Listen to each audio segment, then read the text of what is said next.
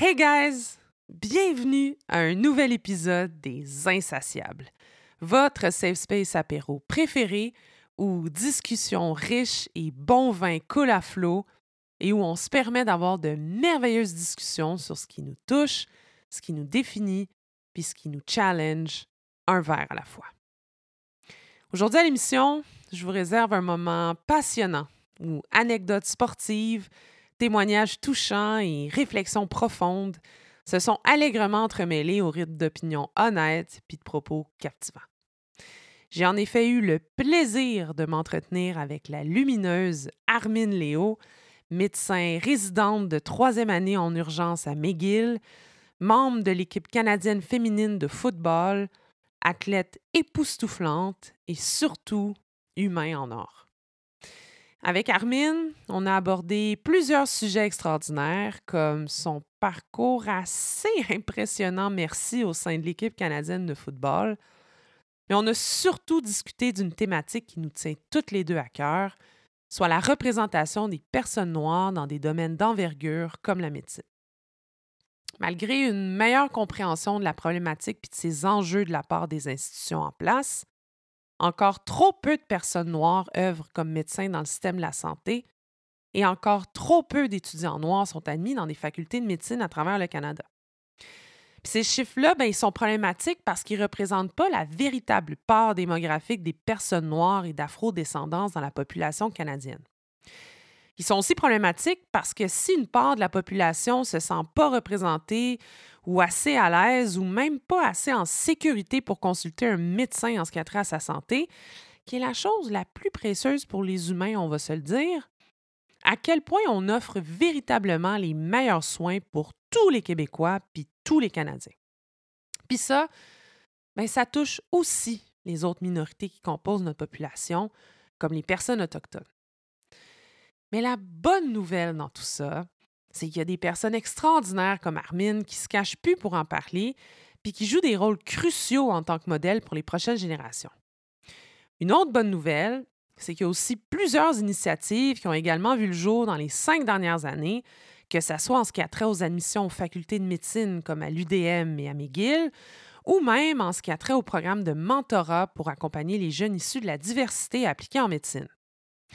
Fait qu'il y a aussi du positif, puis ça, ben, c'est important de le souligner.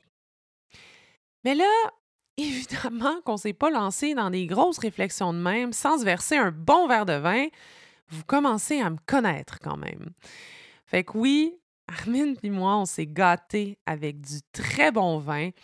Puis on a eu la chance de se délecter d'un produit alsacien, ma foi, fort surprenant, qui est le tutti frutti des vins pirouettes super rafraîchissant.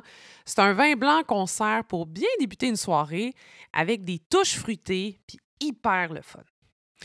Beau produit nature qui se prend bien avec des petites bouchées légères. C'est un vin disponible à la SAC ainsi qu'auprès de son agence d'importation privée qui est Eunopol. Je vous invite à consulter sa fiche technique sur le site web de l'émission lesinsatiables.com où toutes les informations de ce vin s'y retrouveront. Puis avant de vous laisser apprécier ma merveilleuse conversation avec Armine, je voulais vous remercier pour toutes ces petites doses d'amour que vous me transmettez via les réseaux sociaux. Vous êtes complètement insane. Merci, merci infiniment. Puis si vous aimez ce que vous entendez, n'oubliez pas d'aller mettre un petit avis 5 étoiles sur vos plateformes d'écoute telles que Apple Podcast, Spotify ou Google Podcast et aussi d'aller vous abonner à la merveilleuse page Instagram de l'émission at les insatiables podcast. Puis pour les plus vigoureux d'entre vous, l'émission a aussi un compte TikTok ainsi qu'une chaîne YouTube où des extraits des épisodes y seront publiés. Fait que je vous invite à aller jeter un petit coup d'œil. Sur ce, je vous laisse ajuster le volume de vos écouteurs puis de votre système de son. Je vous laisse vous installer confortablement dans votre bain ou dans votre voiture. Je vous laisse débuter votre marche extérieure vers le métro ou vers une destination qui saura vous faire du bien à l'âme. Puis j'espère sincèrement que vous apprécierez autant que moi la superbe discussion que j'ai eue avec la pétillante et inspirante Armine Léo. Cheers, guys! Bonne écoute!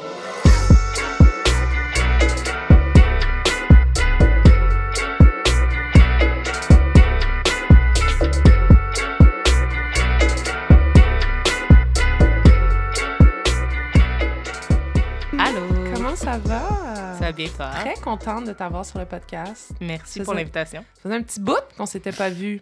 Euh, quelques années, là. Mm. Ça fait un moment. Parce que nous, on se connaît de notre, notre jeunesse, Notre jeune temps. notre jeune temps, quand tu tripais sur les ballons de soccer, Oui. ce qui n'est plus le cas. Ben, je- oui, mais attends, ouais, non, c'est ça. C'est plus tout à Non? fait ça. Tu joues plus pour le fun? Non, j'ai changé de ballon. C'est- c'est- on est rendu dans les ballons ovales maintenant. Mm. Mais, mais t'as pas, euh, t'as pas un, un ennui du soccer? T'as pas... euh, Euh, tu sais, c'est un peu comme un first love. C'est Ah. genre un peu nostalgique. Tu regardes de des photos, Je regarde mais- des photos, je suis contente de l'avoir fait, mais je ressens pas le besoin de retourner là. Tu sais, c'est. Je repensais à ça tantôt et euh, j'essaie de me rappeler quel type de joueuse tu étais et je me rappelais que tu étais fucking rapide. Hey, merci. Ouais, ça c'était... C'est, l'élément qui me vient en tête quand je pense, Yes. euh, je pense à tes skills de soccer. Mais, euh, mais outre le soccer, parle-nous de toi, Armine. Qui es-tu? Oh là. Oh là! Là! Qui suis-je? Jeune femme de 30 ans maintenant. Wow! Comment tu le vis? Ça va? Ça va. Ça va. Ça va. On a accepté. T'as eu de la misère à accepter? J'ai pas le choix de partir. Je suis partie en Égypte.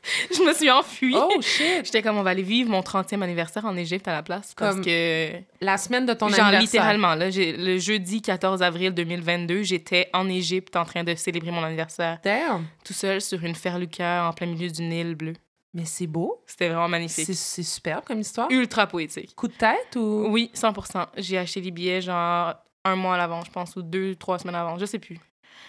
Parce Mais, que c'était un euh, endroit que tu voulais visiter ou parce que juste ça t'a pris comme ça après avoir vu le Mm. film Le Prince d'Égypte? J'ai pas vu ce film-là, mais... à voir, à voir, à voir. Merci, je vais le garder en tête. Mais non, c'est ça, c'était un peu un coup de tête, c'était un peu... euh, tous mes voyages, c'est un peu ça, là. C'est je veux euh, aller voir quelque part de différent. Et euh, je le décide généralement très rapidement, juste avant que ça arrive. Et j'étais jamais allée en Égypte et je me disais que c'était un pays que je devais probablement voir à un moment donné. Puis là, ça faisait super symbolique d'aller en Égypte, retourner dans le berceau de l'humanité. Ah, Pour mes 30 ans, ouais. c'était trop poétique pour ne pas le faire. Fait que là, j'ai Sortez pas les le choix. Pas le choix. OK. Fait que Est-ce je me suis lancée. Est-ce que tu recommandes comme euh, destination? Ouais, c'est vraiment beau. Ça vaut la peine. C'est euh, c'est la première fois que je l'ai. D'habitude, mes voyages en solo, je les fais, euh, comment dire, par moi-même, là, dans un pays un peu random, puis je pars juste sur un coup de tête, puis je fais mes affaires. C'est la première fois que je faisais un voyage un peu de groupe, un peu organisé en partie au moins. Ah, OK. Puis j'ai vraiment aimé ça. Ah Ça valait la peine. Pour ce pays-là, je pense que ça valait la peine euh, parce que ça m'a permis de voir beaucoup plus de choses que ce que j'aurais pu aller chercher par moi-même avec le temps que j'avais. Puis d'avoir plein d'informations sur Hmm. l'Égypte, sur la manière dont les pyramides sont faites et toutes ces choses que l'on imagine euh, comme dans les livres. Fait qu'avec les petits messieurs et les petites madames puis leurs pancartes... euh, Ah ouais? Ouais, ben, alors, on- je me suis pris un voyage de jeune, tu sais, mais tu sais, then again, jeune. Genre, euh, then again, j'étais la plus vieille OK. du haut de mes 30 ans. Ah! Ouais, fait que ok. c'était, mais C'est c'était vraiment le fun. secondaire? ça? Non, ben écoute, euh, la plus jeune avait peut-être 21, je pense. Fait que de 21 à 30 qu'on était. OK. Puis on était 8 dans le voyage. Fait que c'était Ah, mais vraiment c'est nice. bien nice. Ouais, c'était vraiment cool. Belle ambiance, bon groupe. Puis notre euh, tour guide avait Mm. genre 35, Belle ambiance. 35, 40 ans max. Là. Vraiment, vraiment nice. C'est quoi la plus belle chose que tu as vue, selon toi? Que j'ai oh, que j'ai vu. Euh, bonne question. Ben, je suis allée me promener dans le désert. Aïe! Parce que c'est le genre de voyage que tu peux faire, mettons, euh, il y a des activités planifiées tous les jours, Mm. on t'amène à là où tu as besoin d'aller, tu as ton transport inclus, tu as ton, ton accommodation, là, ton logement, bref. Ouais. Puis dans les journées, tu peux aller faire euh, exploration de pyramides, des choses comme ça, mais tu pas obligé. Puis il y a une journée que ben mon portefeuille était comme pas tant, pas tant intéressé. Pas tant garni.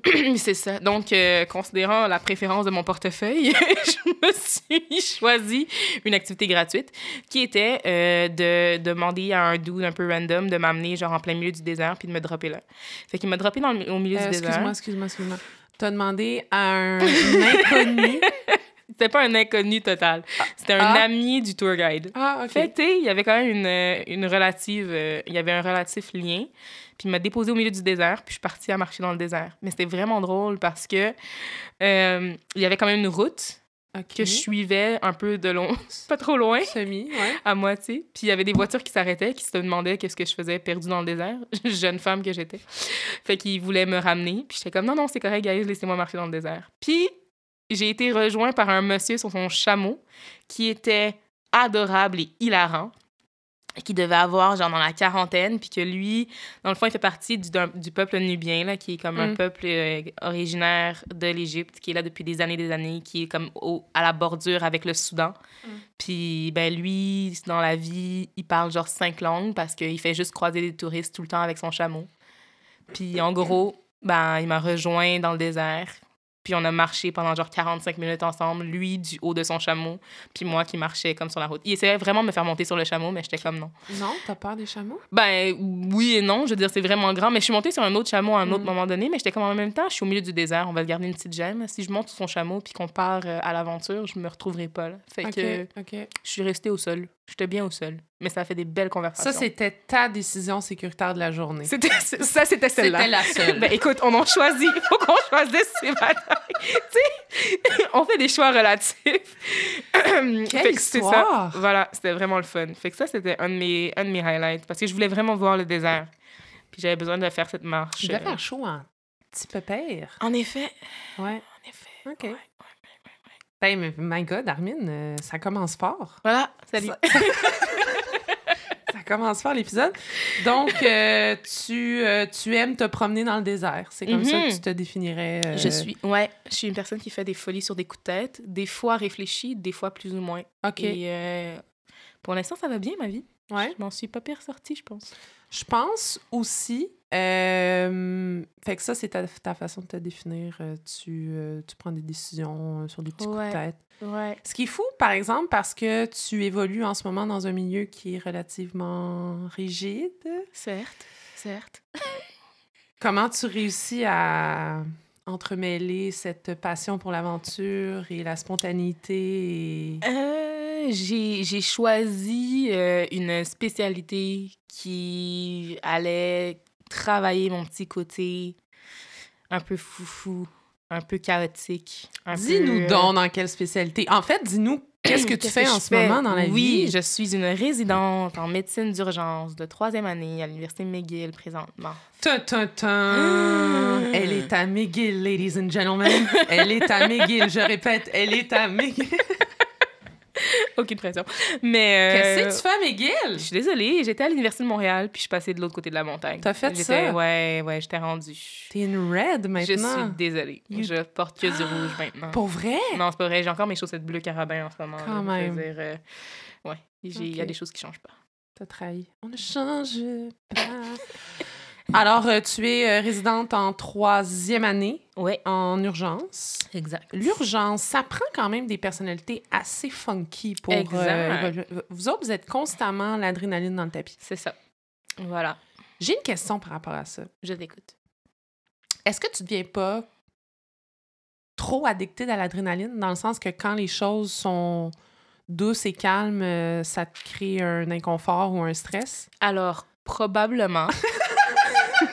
Mais je pense que, tu sais, c'est comme un peu le, le concept que j'étais probablement déjà comme ça. Ah, la poule ou l'œuf. Ben, c'est ça. Hmm. Fait est-ce que je me retrouve dans ce domaine-là parce que j'étais déjà comme ça? Et Ouais. donc c'est le domaine qui me permet d'aller chercher ce besoin constant un peu addictif d'adrénaline que j'ai que Mm. je, je nourris depuis que je suis kid Hmm. Euh, peut-être Mm. je me je pense que c'est peut-être plus ça fait que tu sais il fut une époque où euh, mon, mon besoin d'adrénaline était comblé par faire des voyages sur des coups de tête prendre des billets d'avion genre deux semaines avant puis partir toute seule genre à la Barbade Mm. puis euh, en ce moment, ben, c'est plus genre euh, que je suis à l'hôpital, puis il y a des alarmes qui sonnent à toutes les deux secondes, puis je me fais interrompre tout le temps, puis il y a des gens qui crient, puis il y a des gens qui, qui, qui crient juste parce qu'ils sont excités ou ils sont énervés ou genre il se passe plein d'affaires. Puis là, là, il y a des patients qui ont besoin d'aide. Puis là, il y a des gens qui sont pas contents parce qu'ils ont attendu longtemps dans la salle d'attente. Puis c'est le fun.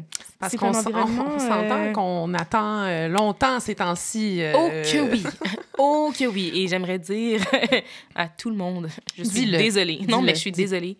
Je suis désolée de l'attente, c'est vraiment horrible. Euh, notre système a beaucoup, beaucoup, beaucoup de difficultés. Mm. Puis euh, non, c'est vraiment tough. Fait qu'honnêtement, je pense que la, la première chose que je dis aux patients quand je rentre dans la chambre, c'est « Je suis désolée pour l'attente. Ah. Merci de votre patience. Wow! Comment je peux vous aider? » Non, mais c'est vrai. Parce que, tu sais, 12 heures à attendre dans une salle d'attente, ça en prend de la patience. Là. Fait que si j'arrive et que tu me lances pas ta chaussure au visage, je te remercie. Les urgences, c'est assez, euh, c'est assez terrible. Euh, J'ai regardé aux nouvelles Sainte-Justine puis Children. euh, c'est assez, euh, c'est assez ouais. violent. là. Ouais, c'est pas évident. Mais comment vous faites pour garder le moral euh, dans ces conditions-là? Parce que ça doit vous affecter, là. euh. Oui, je pense que je pense justement les gens qui se retrouvent à travailler à l'urgence ont cette espèce de passion pour ben, aider les gens Mm. Qui sont dans qui ont des besoins aigus. Juste maintenant tout de suite, il se passe quelque chose, ça va pas. Euh, on attend 12 heures dans la salle d'attente parce qu'on est inquiet par rapport à un truc qui nous arrive. Fait que tu sais clairement, on aime la possibilité d'aider ces gens-là. Et comme on est réunis par cette espèce de passion pour aider les gens dans les contextes aigus, puis l'espèce de petit rush d'adrénaline, ben on se retrouve à travailler avec des gens qui nous ressemblent. C'est vraiment le fun. Fait Mm. comme de l'autre côté, quand on est dans notre petite, comme, c'est pas des cubicules, mais quand on est dans le département d'urgence du côté professionnel avec les autres infirmières, euh, les préposés aux bénéficiaires, les coordonnateurs du- d'unité, tout ça, comme c'est le fun. Tu sais, on se trouve des trucs à, à dire, on se fait des blagues. euh, on se trouve Vous vraiment drôle. comiques. On est vraiment drôle pour vrai. Je pense qu'on est probablement Est-ce la- que vous êtes le stéréotype... euh, Est-ce que le, le fameux stéréotype, vous venez travailler à vélo? Ah, 100% Euh, accurate. mais non, mais 100% accurate, c'est vraiment un problème. C'est probablement un des critères d'entrée. Je ne fit pas pantoute avec ce critère-là. Ah je non? ne, non, je ne circule pas à vélo? Non, absolument pas. Je suis désolée. Ah, Les tights, ça me... Non, c'est pas pour t'es moi. pas obligé d'en porter? Ben oui, mais non. Je... Ouais, non. Je... Non. OK. C'est c'est trop d'efforts physiques pour me rendre quelque part. Moi, c'est trop Dis long. l'athlète. Oui, mais c'est parce que, regarde, guys, c'est parce que... Non, mais faut, faut clarifier quelque chose, OK? Mon type d'athlétisme, c'est effort intense de courte durée. D'où aussi mon choix en médecine d'urgence. Tout Mm. est concordant dans ma vie, c'est pas vrai. Mhm. Il y a beaucoup de trucs qui n'ont pas vraiment de sens, mais ça, ça en a. Mhm. Et euh, dans, à la base, je suis quelqu'un qui a besoin de faire un effort rapide et intense. Short and sweet. Exactement. Fait que je peux faire des sprints. Je vais courir sur 200 mètres à 201, j'arrête. Ah ouais? Si je commence à réfléchir pendant mon effort physique, ça devient déjà trop long. Fait que toi, un ultra... euh, Absolument pas. Non. Par contre, je vais travailler sur l'équipe médicale qui va les accueillir Parfait. à la fin du parcours pendant qu'ils sont Excellent. en train de mourir OK. de souffrance et de douleur. OK. Pas ton, pas ton cup of tea. Non, absolument pas. Non, j'ai aucun intérêt. Mais j'avais, j'avais euh, entendu récemment quelqu'un qui disait que les athlètes de haut niveau, beaucoup sont euh, des personnes paresseuses. 100% Dans le sens qu'on le sait, c'est quoi qu'il faut faire pour justement atteindre l'objectif. Fait qu'on va cut corners pour s'assurer de justement y arriver le plus vite possible, puis être le plus efficace possible, puis on perdra pas notre temps à- avec tous les petits flaflas puis les petites niaiseries. I relate to that. Ah ouais, toi, I tu te- agree. Je, je me qualifie comme quelqu'un de, de, de paresseuse. Mais une paresseuse intelligente. C'est juste dans le sens Ben où oui. je fais mes choix Ouais, ouais. pour faire l'effort minimal ouais. requis. Parce que je, je regardais une émission l'autre fois qui disait à quel point, justement, les athlètes ne savent pas bouger. Tu sais, le mouvement. Mais c'est vrai, moi, maintenant, je, je- je fais des étirements de mouvement. J'avais fait un peu de yoga l'année passée, puis j'étais comme... tabarou. Oh. Non, mais tu sais, comme juste bouger mes hanches ou juste Ouais. comme... Tu sais, vraiment la fluidité de mon... Juste apprendre à marcher ou à courir. Non, mais c'est fou, tu sais, comme on te, on te fait... On t'apprend, ben là, faut que tu... Pendant 90 minutes, faut que tu sois la plus efficace à marquer des buts. OK, mais j'ai un corps, j'ai une mécanique, j'ai Ouais. une biomécanique qui Ouais. embarque. Non, En je suis d'accord. À tous les kinésiologues qui écoutent. c'est vraiment ça. Je vais peut-être commencer à faire du yoga. On essaie de me convaincre de faire du yoga depuis un Mm. bout. Peut-être un jour, j'essaierai. Je pense que je pense qu'on sous-estime le Ouais. yoga. D- Dit la fille qui n'en fait hum, presque pas. Mais je, je pense qu'on sous-estime euh, le yoga. Bref, euh, grosse, euh, grosse parenthèse. Ton slogan qui te représenterait le mieux si tu étais une entreprise ou un brand?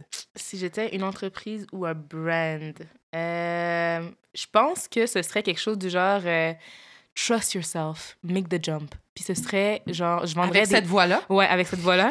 Puis je vendrais des harnais de saut à bungee. Tu sais, comme quelque chose, là, de vraiment... Ah! Ben, tu sais, je me dis, pourquoi pas? Non, mais pour vrai, je pense que c'est... Ouais, je pense que c'est ça qui me représenterait. Ce Moi, je verrais comme le poster de toi qui marche dans le désert. Oh! Puis là, on entend en background Trust yourself, make the jump. Ouh! Genre agence marches. de voyage, genre. Euh, ouais, Pourquoi pas? Pourquoi pas. Mais juste, moi, je collerais, peu importe là, ce que tu vends, je collerais ça. Avec moi qui marche dans le désert. C'est cadeau, je te le donne. Tu, l'utilises euh, si tu veux ou pas, Excellent. évidemment, dans ta future entreprise qui- médicale ou euh, Parfait. aucun rapport. Si ça fonctionne vraiment bien, tu auras une preuve euh, audio et vidéo que c'était Tout à ton fait. idée. Tout à fait. Et ton top 5 qui te représente le mieux pour qu'on apprenne à te connaître et qu'on se dise, mon Dieu, Armine, mais quel humain extraordinaire. Qui suis-je? Ouais. Euh, J'avais choisi un top 5 musical. Yeah! Fait qu'est-ce qui me fait danser, bouger ou chanter? Puis, number... Tu fais beaucoup ça? Ouais, ouais, ouais, quand Mm. même. Quand même beaucoup. OK. Beaucoup dans l'auto, beaucoup à la maison en cuisinant, puis autant que possible dans les soirées. OK. C'est si je sors avec des amis. À 30 ans, ça commence à s'amenuiser un peu. Beaucoup, euh, oui. on fait des choix. On choisit quand. Et là, ouh, wow. Ouais, c'est pas évident. Mais euh, ça va, ça va encore. Ouais, on est quand même encore capable de le faire de temps à sors où, autre. mettons? Ouf, je, je, c'est, pas... le vent te mène encore? Ben, c'est ça, exactement. yourself. Voilà. Voilà. C'est toujours des trucs un peu random. C'est jamais très décidé à l'avance. C'est toujours euh, Hey, il se passe ça, veux-tu venir? Hmm. Oui. Ou je vais tomber sur des soirées euh, intéressantes euh, sur mon Instagram. Puis je vais être comme OK, go, on y va. Je me fais un De gens que tu connais part. ou que tu connais. OK. OK. Des fois, des fois oui, des fois non. Je, je vais y aller avec un crew, je vais y aller seule. on essaye des Mais choses. t'es pas gêné, t'es pas comme. Oui, mais genre, je pense qu'au bout d'un moment, c'est quand tu le fais souvent, ça finit par se faire très naturellement. Ah Puis, ouais? arriver quelque part seul, je pense que c'est les moments où est-ce que je rencontre le plus de gens. C'est vraiment le fun. Tu arrives quelque part de seul. Tu sais, mettons, je m'en vais dans des soirées poésie. Pardon, tu vas Je- dans des soirées poésie? Des fois, genre de slam Ah. poetry à Montréal. C'est vraiment le fun. J'aimerais ça aller là, moi. Parfait. Fait que je t'envoie un message la prochaine fois que je vais parce que c'est vraiment le fun. Fait qu'il y a des soirées de slam poetry à Montréal. À un moment donné, j'ai commencé à en chercher parce que j'étais comme, Ah, j'ai comme envie d'écouter de la Mhm. poésie slam. J'en ai trouvé, je me suis pointée là. Tu sais, je, peux pas attendre toujours après quelqu'un pour aller dans des événements. Fait comme, tu y Preach. vas. Puis quand tu arrives sur place, tu as un eye contact avec quelqu'un. Hmm. Tu ris un peu sur une blague qui a été faite. euh, tu euh, t'échanges deux, trois mots. Puis tu te fais des nouveaux amis. Puis là, ben, tu rencontres des gens comme ça. Incroyable. C'est le fun. J'aimerais ça avoir ce courage et ce- cette désinvolture un peu. Écoute, je t'encourage. Ouais, ça, ça, vaut la peine. Y des manuels? Oui, ça euh? s'apprend. Ça, Par petits bouts. Tu fais des petits trucs qui sont pas trop stressants. Mm. Puis graduellement, tu t'en vas dans des différents événements. Puis après, ben, tu pars en voyage tout seul. Puis Dans le désert. voilà. Trust yourself. ça va être vraiment ça le mot. J'adore. Fait que tout ça pour dire Oui. que mes choix musicaux, Oui. c'est euh, Afrobeat, Hmm. for sure, euh, dancehall, beaucoup. Mais là, il faut que tu élabores. Faut que j'élabore, oh my God. Il OK. ben, faut que tu nous parles de pourquoi tu as un intérêt ou une passion pour. euh, Parfait. Fait que le Afrobeat, c'est. euh, ben là, c'est devenu super mainstream. là, Hey, depuis les- incroyable, Tout hein? le monde capote, mais avec raison. Là, je veux Oui. dire, comme, Ouais. guys, vous étiez où? Ouais, Euh, effectivement. Où étiez-vous? c'est Ouais. ça. Mais c'est enlevant, c'est sûr, tu danses. euh, les beats sont incroyables et c'est juste happiness, pure Ouais. happiness, joy. C'est vraiment, vraiment fun. Pour comme ceux comme qui savent de- pas à ouais. quoi euh, ça ressemble, qu'est-ce que ça sonne. Qu'est-ce que ça sonne? Je- C'est sûr, chan- je chante pas, là. Non? Je suis désolée. Je m'attendais à ce que tu nous sortes un Pookie de Aya Nakamura. Ouh, ouais. ou, euh, non, non, non, Je suis désolée, guys. Il va falloir chercher Afrobeat sur Spotify ou euh, n'importe quelle autre plateforme musicale. Très mais... bonne playlist. euh, je pense qu'elle s'appelle Afrobeat. Non, c'est quoi son nom sur. Spotify? Mais il y en a une comme très mainstream, là, qui est très populaire sur Ouais. Spotify. Ouais, Très, très bonne, parfait. honnêtement. Afrobeat, Afro Hits sur Spotify ou whatever plateforme que tu utilises. Go for it. Tu mets ça dans un party, ça fly, mon ami. Pour vrai, Automatique. là, ça explose. Tout le monde est de bonne humeur. Tout ce que tu peux imaginer. Les gens se mettent en serre, commencent à danser, font Exact. des moves de danse, tout le monde se suit. Exact. T'as l'impression d'être dans un dans un gros film, euh, genre super commercial, là, où est-ce que les gens font des chorégraphies déjà planifiées, style Stomp the Yard quand t'étais kid. Elle a dit un nom. Ben Merci, oui. j'attendais. Mais non, mais tu sais, tous ces films-là, Storm the Yard. Quel- c'était des grands films. Euh, un peu quétaine, c'est barres. Oui, mais, mais- excellent. Ouais. C'est quoi l'autre avec euh, Channing Tatum? euh, Ah, ouais. Euh, Step Up? Step Up! Ouais. Ça, c'était bon. Ça, Ouais. Step Up avec ces Sean. Paul. Bref. Ces films étaient excellents. Mais ça pour dire que. Mais Sean Ah, Paul, je You Got. Served aussi. Je suis Ah ouais. Ça aussi, c'était vraiment bon. C'était excellent. Fait que voilà. Fait que des bons, euh, des bons films. Mais je t'ai ouvert la porte avec Sean Paul pour le deuxième. Oui, fait que c'est ça. Fait que l'autre style, ben, en fait, c'est pas du Sean Paul, mais bref, euh, dancehall, c'est mon autre style que j'adore. Dancehall parce que, euh, wow, les, les danses, Wow, wow, wow, non, non, mais les danses là-dessus, c'est... Encore une fois, guys, je peux pas, je peux pas donner d'exemple, mais ça vaut la peine. C'est vraiment très, très bon. C'est du... C'est des beats qui sont caraïbéens, qui sont... Genre, je sais pas. C'est vraiment dur à expliquer. C'est excellent parce que ça te fait danser, mais aussi ça te fait vivre des émotions, mais aussi tu as envie de Ouais. connecter avec les gens, tu as envie d'être proche des gens. Ça fait des, ça fait des belles expériences. C'est très drôle. C'est très drôle. Non, mais tu sais, je veux dire, les gens vont aller chercher dancehall sur Google puis ils vont être traumatisés. Puis je vais être comme, gars, c'est pas ce que vous voyez. C'est pas C'est un peu intense. Faudrait faire comme un espèce de hum, spoiler alert, là, que Ouais. ça... Mais c'est intense. Il y a du dancehall intense, puis il y a du dancehall, genre, tu sais, plus relax. adéquat. OK. Tu comprends? Pas Elle inapproprié. a utilisé le terme Non, mais tu sais, je veux dire, pas, problématique, pas inapproprié, pas. Parce que c'est ça. Il y a des styles de dancehall qui sont un peu intenses, mais moi, je parle du dancehall qui est comme encore cute et respectable. OK. Mais quand tu vas dans, dans des soirées où il y a du dancehall qui se donne, as-tu Ouais. déjà été témoin de ce type plus intense? Oui. OK. Oui, ça fait partie de la game. Ok. Euh, puis je te dirais que les paroles aussi sont euh, assez intenses, mais tu sais, si tu parles pas patois, t'es correct. tu vas pas comprendre ce qui se dit. Tu peux juste enjoy le beat. Euh, Allez pas lire les paroles Non, sur Google, allez pas lire les paroles. Faites- ou allez pas les traduire. Faites Non, faites- allez pas les. faites pas allez ça. pas- Faites juste danser, bref. C'est ça. Voilà, tout à fait. Good. Fait que on était rendu là. R&B, R&B, Classique. ça c'est du classique. Je Ouais. sais pas le choix. Euh, c'est, c'est pour t'aider à sentir tes émotions comme il Mm. le faut. Ça c'est, ça c'est la base. Euh, c'est quoi d'autre les autres choses que j'avais dit? Euh, Ah, du zouk. Ah, ça, c'est mon côté haïtien, ça, j'ai pas le choix. Euh, le zouk, c'est c'est c'est juste excellent. Là, je... Ça, vous pouvez aller chercher. Ça, allez regarder les vidéos, allez regarder les paroles, c'est correct. C'est le zouk, le zouk love, en plus, plus C'est spécifiquement. très Là. cheesy. C'est ultra cheesy, mais c'est tellement, cheesy. mais c'est tellement bon. Ah, Ça, c'est genre que tu mets juste parce que tu veux pleurer, genre. Mais non, en fait, ben oui, peut-être un peu. Tu sais, mais comme être all up in your feels, être dans le Ouais. genre, wow, comme connexion avec les gens. Je dis, moi, c'est, moi j'adore. C'est incroyable. c'est. euh, ouais, c'est ça. Genre, tu le mets-tu dans ton char quand t'es triste ou que tu veux vivre quelque chose? Quand, euh, quand tu veux vivre des émotions, tu mets du zouk. Dans- Tu sais, tu peux pas. Mais t'as pas... une période particulière ou un moment particulier où tu vas écouter ça? Non, non. Des fois, c'est quand je me mettre dans l'ambiance. Sais, je m'en mets sur une date, je vais mettre du zouk. Ta! Hein? Hein? Hein? Je me mets dans l'ambiance direct. C'est génial. je vais me trouver dans le, dans le trouble. Ça, Mais- Vous êtes too much. Oui. Et on est fiers. Des sauceurs. Et on est fiers. Oh my. God. Et le dernier? Euh, puis après, ben, je savais pas comment décrire ce style. Tu sais, c'est le style. euh, je sais pas, c'est comme du indie ou genre alternatif ou genre. je Pourquoi sais le pas. mouvement de main? Ben, Pour ben, ceux c'est qui ça. ne voient pas, elle, Ben- elle fait un mouvement de main que je ne saisis pas vraiment. Parce que je sais pas comment l'expliquer autrement. D'accord. C'est, tu sais, c'est de la musique un peu. euh, Que t'écoutes dans un café un dimanche pour aller étudier, genre? Ouais. Indie Puis folk, genre? Genre, exactement. Ouais, ça, c'est une super bonne description. Indie folk, genre café, étudier, tu sais, t'es habillé un peu grano, Ouais, genre road vraiment tripping comme- l'automne. Exactement. Puis, tu veux être dans une van en ce moment, mais Ok. tu l'es pas, mais tu veux vivre la van life, puis tu sens que tu la vis à travers la musique, même si t'es pas dedans en ce moment. Ça, Ça te permet d'être une, impos- une imposteur. Non, 100%. Euh, OK. Parfait. absolument. T'as-tu des, ces petits moments-là? euh, Sentiment d'imposteur? Non, ben, Ah, euh, ben, ça, on, peut, oui. ben, on peut en parler. ça, je. Ben, parlons-en. Le sentiment d'imposteur, j'allais pas du tout là, mais tu m'ouvres une excellente porte. Est-ce que tu vis le, le, le syndrome euh, de l'imposteur? 100%.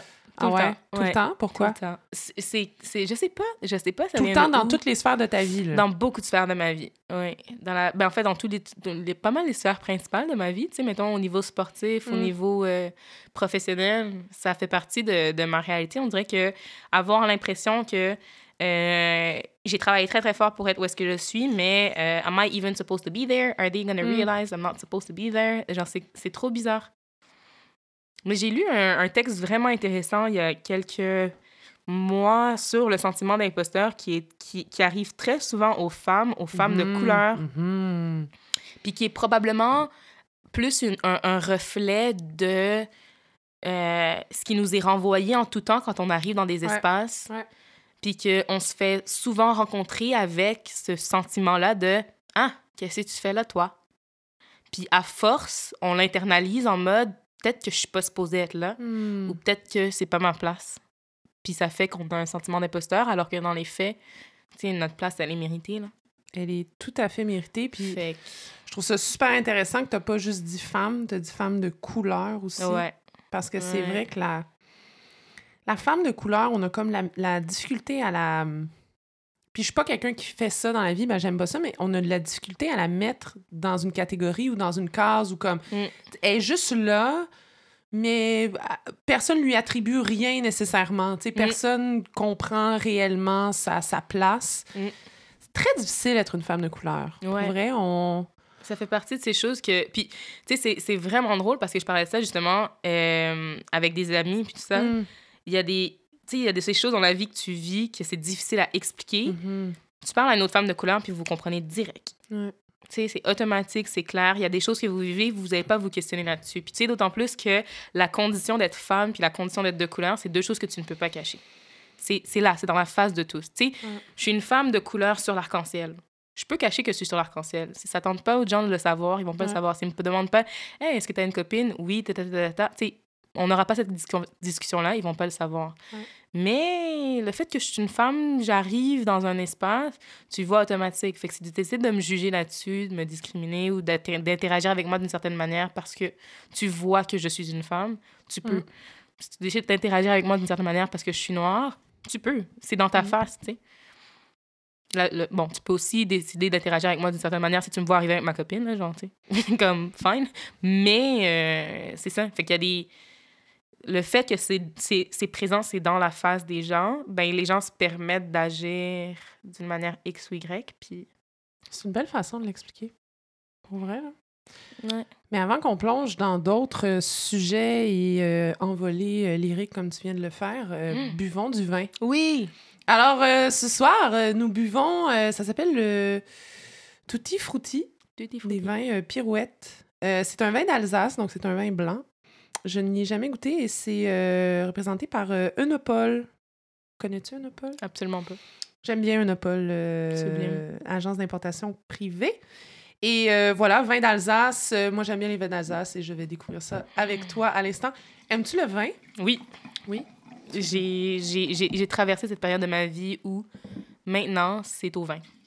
C'est c'est fou, hein? Tout il, y a est comme, au vin. il y a comme un moment vers la fin vingtaine où Exactement. on atteint, c'est ça, on traverse cette, cette Ouais. ligne qui est euh, un peu invisible, mais on le sait qu'on l'a traversée. Exact.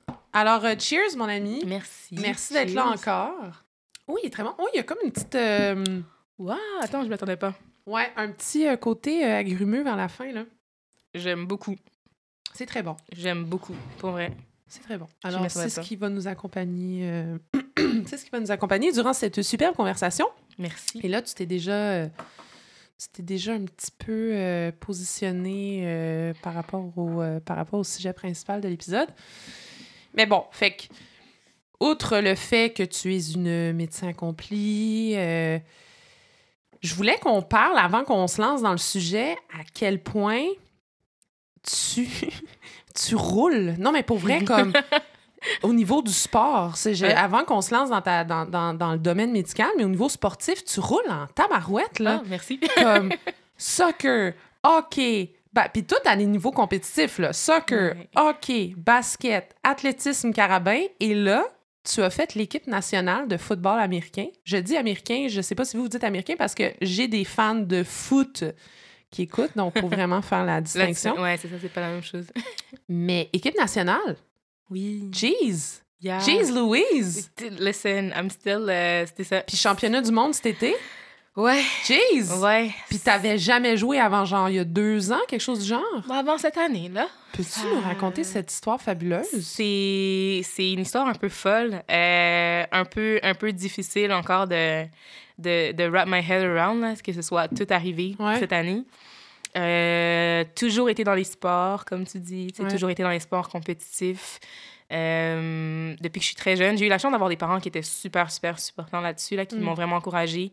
Je pense que je suis sortie un petit peu euh, très en, en recherche d'adrénaline du ventre de ma mère. J'ai Ah ouais. commencé la vie comme ça, puis ça n'a jamais arrêté. J'ai commencé le soccer à 6 ans.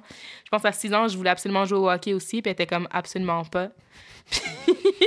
On s'est battu pendant deux ans. Elle m'a forcé à faire du patinage artistique. Si je te montrais les photos, Mon Dieu, on a la même histoire. Moi, je voulais faire du hockey. J'ai fait du patinage artistique, mais moi, j'ai jamais finalement fait de hockey. Mais ça a été ça. Ça a été non, Ah, tu feras pas ouais. du hockey, tu fais du patin- patinage artistique. Arrêtez de faire ça à vos filles. guys, sérieux, faut arrêter. si elles veulent faire du patinage artistique, good for them. Go. Go. Mais si elles veulent jouer au hockey, envoyez-les pas au patinage artistique. Pas la même chose. C'est pas du tout la même chose. Poursuis. Mais bon, j'ai vraiment bien appris à patiner, par Ben oui, exemple. Que ben ça, oui. ça a été un avantage. Ouais. Quand je suis arrivée au hockey, je savais patiner, fait que ça a été vraiment le fun. Fait que je joue au hockey avec les garçons parce qu'on est dans les années 90 puis qu'il n'y a pas encore d'équipe de filles. Temps avance, temps avance, je continue à jouer au soccer compétitif. euh, je rentre euh, là où on s'est rencontrés, en fait, avec les conquérants, tout ça. Conquérant de Laval. Les conquérants de Laval, back in the days. Euh, fait que c'est ça. Fait que mon parcours sportif, ça a été ça. Là. Ça a été euh, des sports après des sports. euh, hockey, soccer, basket euh, au niveau secondaire. Ça aussi, commencé sur un coup de tête. J'étais allée aider parce qu'il leur manquait une joueuse à un moment donné. Puis ils ont fait comme, veux-tu rester sur l'équipe? Puis j'ai dit, ben pourquoi pas? Fait que j'ai commencé à jouer au basket comme ça. Puis Mm. finalement, ben cégep, tout ça. Euh, arrivé à l'Uni, on m'avait dit que je courais peut-être pas pire vite. Tu courais vite en tabarouette, moi, je me rappelle. euh, c'est ça. Fait que premier passage à l'Uni, j'ai pas fait de sport universitaire, mais deuxième passage, parce que c'est ça, j'ai eu une folie de retourner à l'université à un moment donné. euh, j'ai fait du, de l'athlétisme. Fait que là, j'ai fait du sprint, euh, saut en longueur, tout ça. Fait que bonne vitesse, ça a été vraiment, vraiment le fun. J'ai appris à courir. Comme on disait tantôt, le mouvement, Hmm, c'est pas pour tout le monde. non. Je suis arrivée, puis je savais pas courir. Hmm, voilà. fait qu'on m'a appris comment courir, comment courir vite. Lucky. fait que euh, c'était vraiment nice. Puis pandémie frappe. Et, ouais. Je finis ma médecine. Je finis mes années d'éligibilité euh, d'athlétisme. Puis je me retrouve à travailler comme résidente en médecine d'urgence, mais je peux pas faire de sport. Hmm. Puis je panique. Mm. Je suis pas fonctionnelle sans sport dans ma vie, mais ça fonctionne Mm. pas du tout. Mm. Fait que je rentre à l'escalade, qui est la seule chose qui est encore ouverte au Québec qu'on peut faire pendant une pandémie parce que tu peux mettre ton masque Ouais, puis c'est grimper tout seul. ouais. Exact. Fait que je commence à faire ça. Puis là, j'aime vraiment ça. C'est vraiment le fun. Ça fait travailler mon corps. Je vois une possibilité de compétition parce qu'il existe des compétitions d'athlétisme, de, pas d'athlétisme, pardon, mais d'escalade. Fait que j'étais comme, ah, ça vient chercher ma fibre. euh, je veux faire du sport, oui, mais je veux faire du sport avec l'idée de me pousser au maximum puis de faire quelque chose de, Mm. de plus. Je tombe sur le flag football parce que... Comment?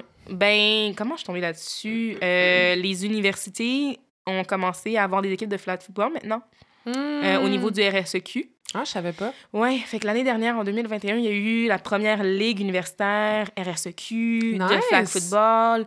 Fait que c'est pas des équipes carabins ou stingers, avec les... mais c'est des équipes universitaires tout de même. ouais. Fait que c'est des athlètes universitaires qui font leur sport et euh, qui font des tournois et tout. Mais McGill, moi, j'étais rendue à McGill avec ma résidence. McGill avait pas d'équipe. Fait que l'équipe de l'UDM faisait des tryouts. Puis je suis allée juste parce que j'étais comme, ben, peut-être que si McGill n'a pas d'équipe, peut-être que je pourrais aller sur l'équipe de l'UDM, mais finalement, c'est impossible de rentrer sur l'équipe, ça se peut pas si t'es pas à l'université. Mais j'ai rencontré les gens comme ça. Je suis tombée sur quelqu'un qui avait une autre équipe on the side, qui jouait beaucoup, qui était comme Hey, t'étais pas pire au, au tryout, t'attends-tu de venir jouer avec nous?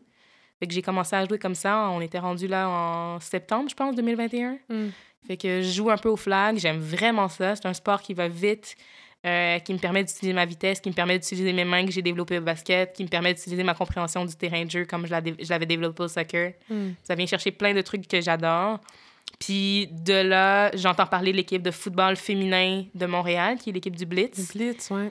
que je connaissais pas. Puis je suis comme, wow, OK, attends, attends, attends, attends. On a des athlètes seniors féminins dans un sport compétitif qui font tu sais, deux pratiques par semaine, plus des games, plus des entraînements au gym, tout ça. Puis ça, c'est un des trucs que je trouvais qui manquait beaucoup. Comme femme, quand tu es senior, quand tu plus à l'université, Mm. c'est quoi tes options sportives? Il y, en a, mais il y en a pas, beaucoup. Pas beaucoup. Exact. C'est très triste, en fait. C'est vraiment poche. Ouais. fait que Ouais. c'est ça. Fait que euh, j'étais comme, oh, OK, ça, ça pourrait être intéressant. Fait que je rentre là-dedans, je plonge, je m'en vais au, au try-out de cette affaire-là. Je me fais prendre dans l'équipe.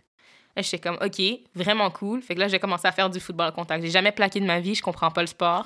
Mais go, genre, tu te mettent quelle position quand t'arrives là? Euh, cornerback. Fait que cornerback being, tu sais, DB, c'est le, Ouais. le, le grand umbrella term. Cornerback being, tu sais, je suis euh, la personne qui est contre le receveur. C'est ça, c'est ça ma job. J'étais à la défense, puis mon travail, c'est de rendre la vie du receveur impossible. Et j'adore ça. Ah ouais. C'est vraiment le fun. Genre une petite mouche gossante. Exactement. là. Ouais, ouais, c'est ouais, vraiment, ouais. vraiment le fun. Puis, Ouais. Tu sais, euh, ça. Fait que ça vient vraiment, euh, ça vient vraiment euh, me, me chercher. Là.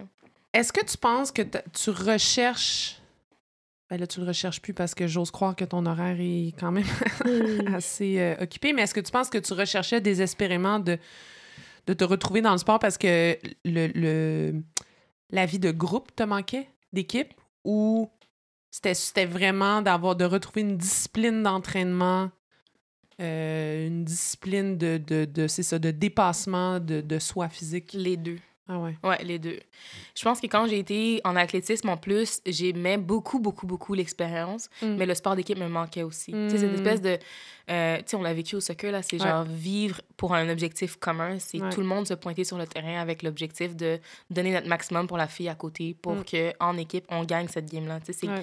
c'est quelque chose qui est difficile à expliquer, puis ça me manquait le, le- le sport d'équipe pour ça. Mm. Puis je pense que ma vie a beaucoup plus de sens quand je suis dans le sport. Je suis vraiment mieux organisée. Tu sais, je suis un peu tête en l'air des fois, je suis un peu paresseuse des fois, mais quand je suis dans mon sport, ça, ça va super bien. Fait que, tu sais, Mhm. je suis organisée, je suis focus, je suis mindée. Si j'ai du sport dans ma vie, ça va bien.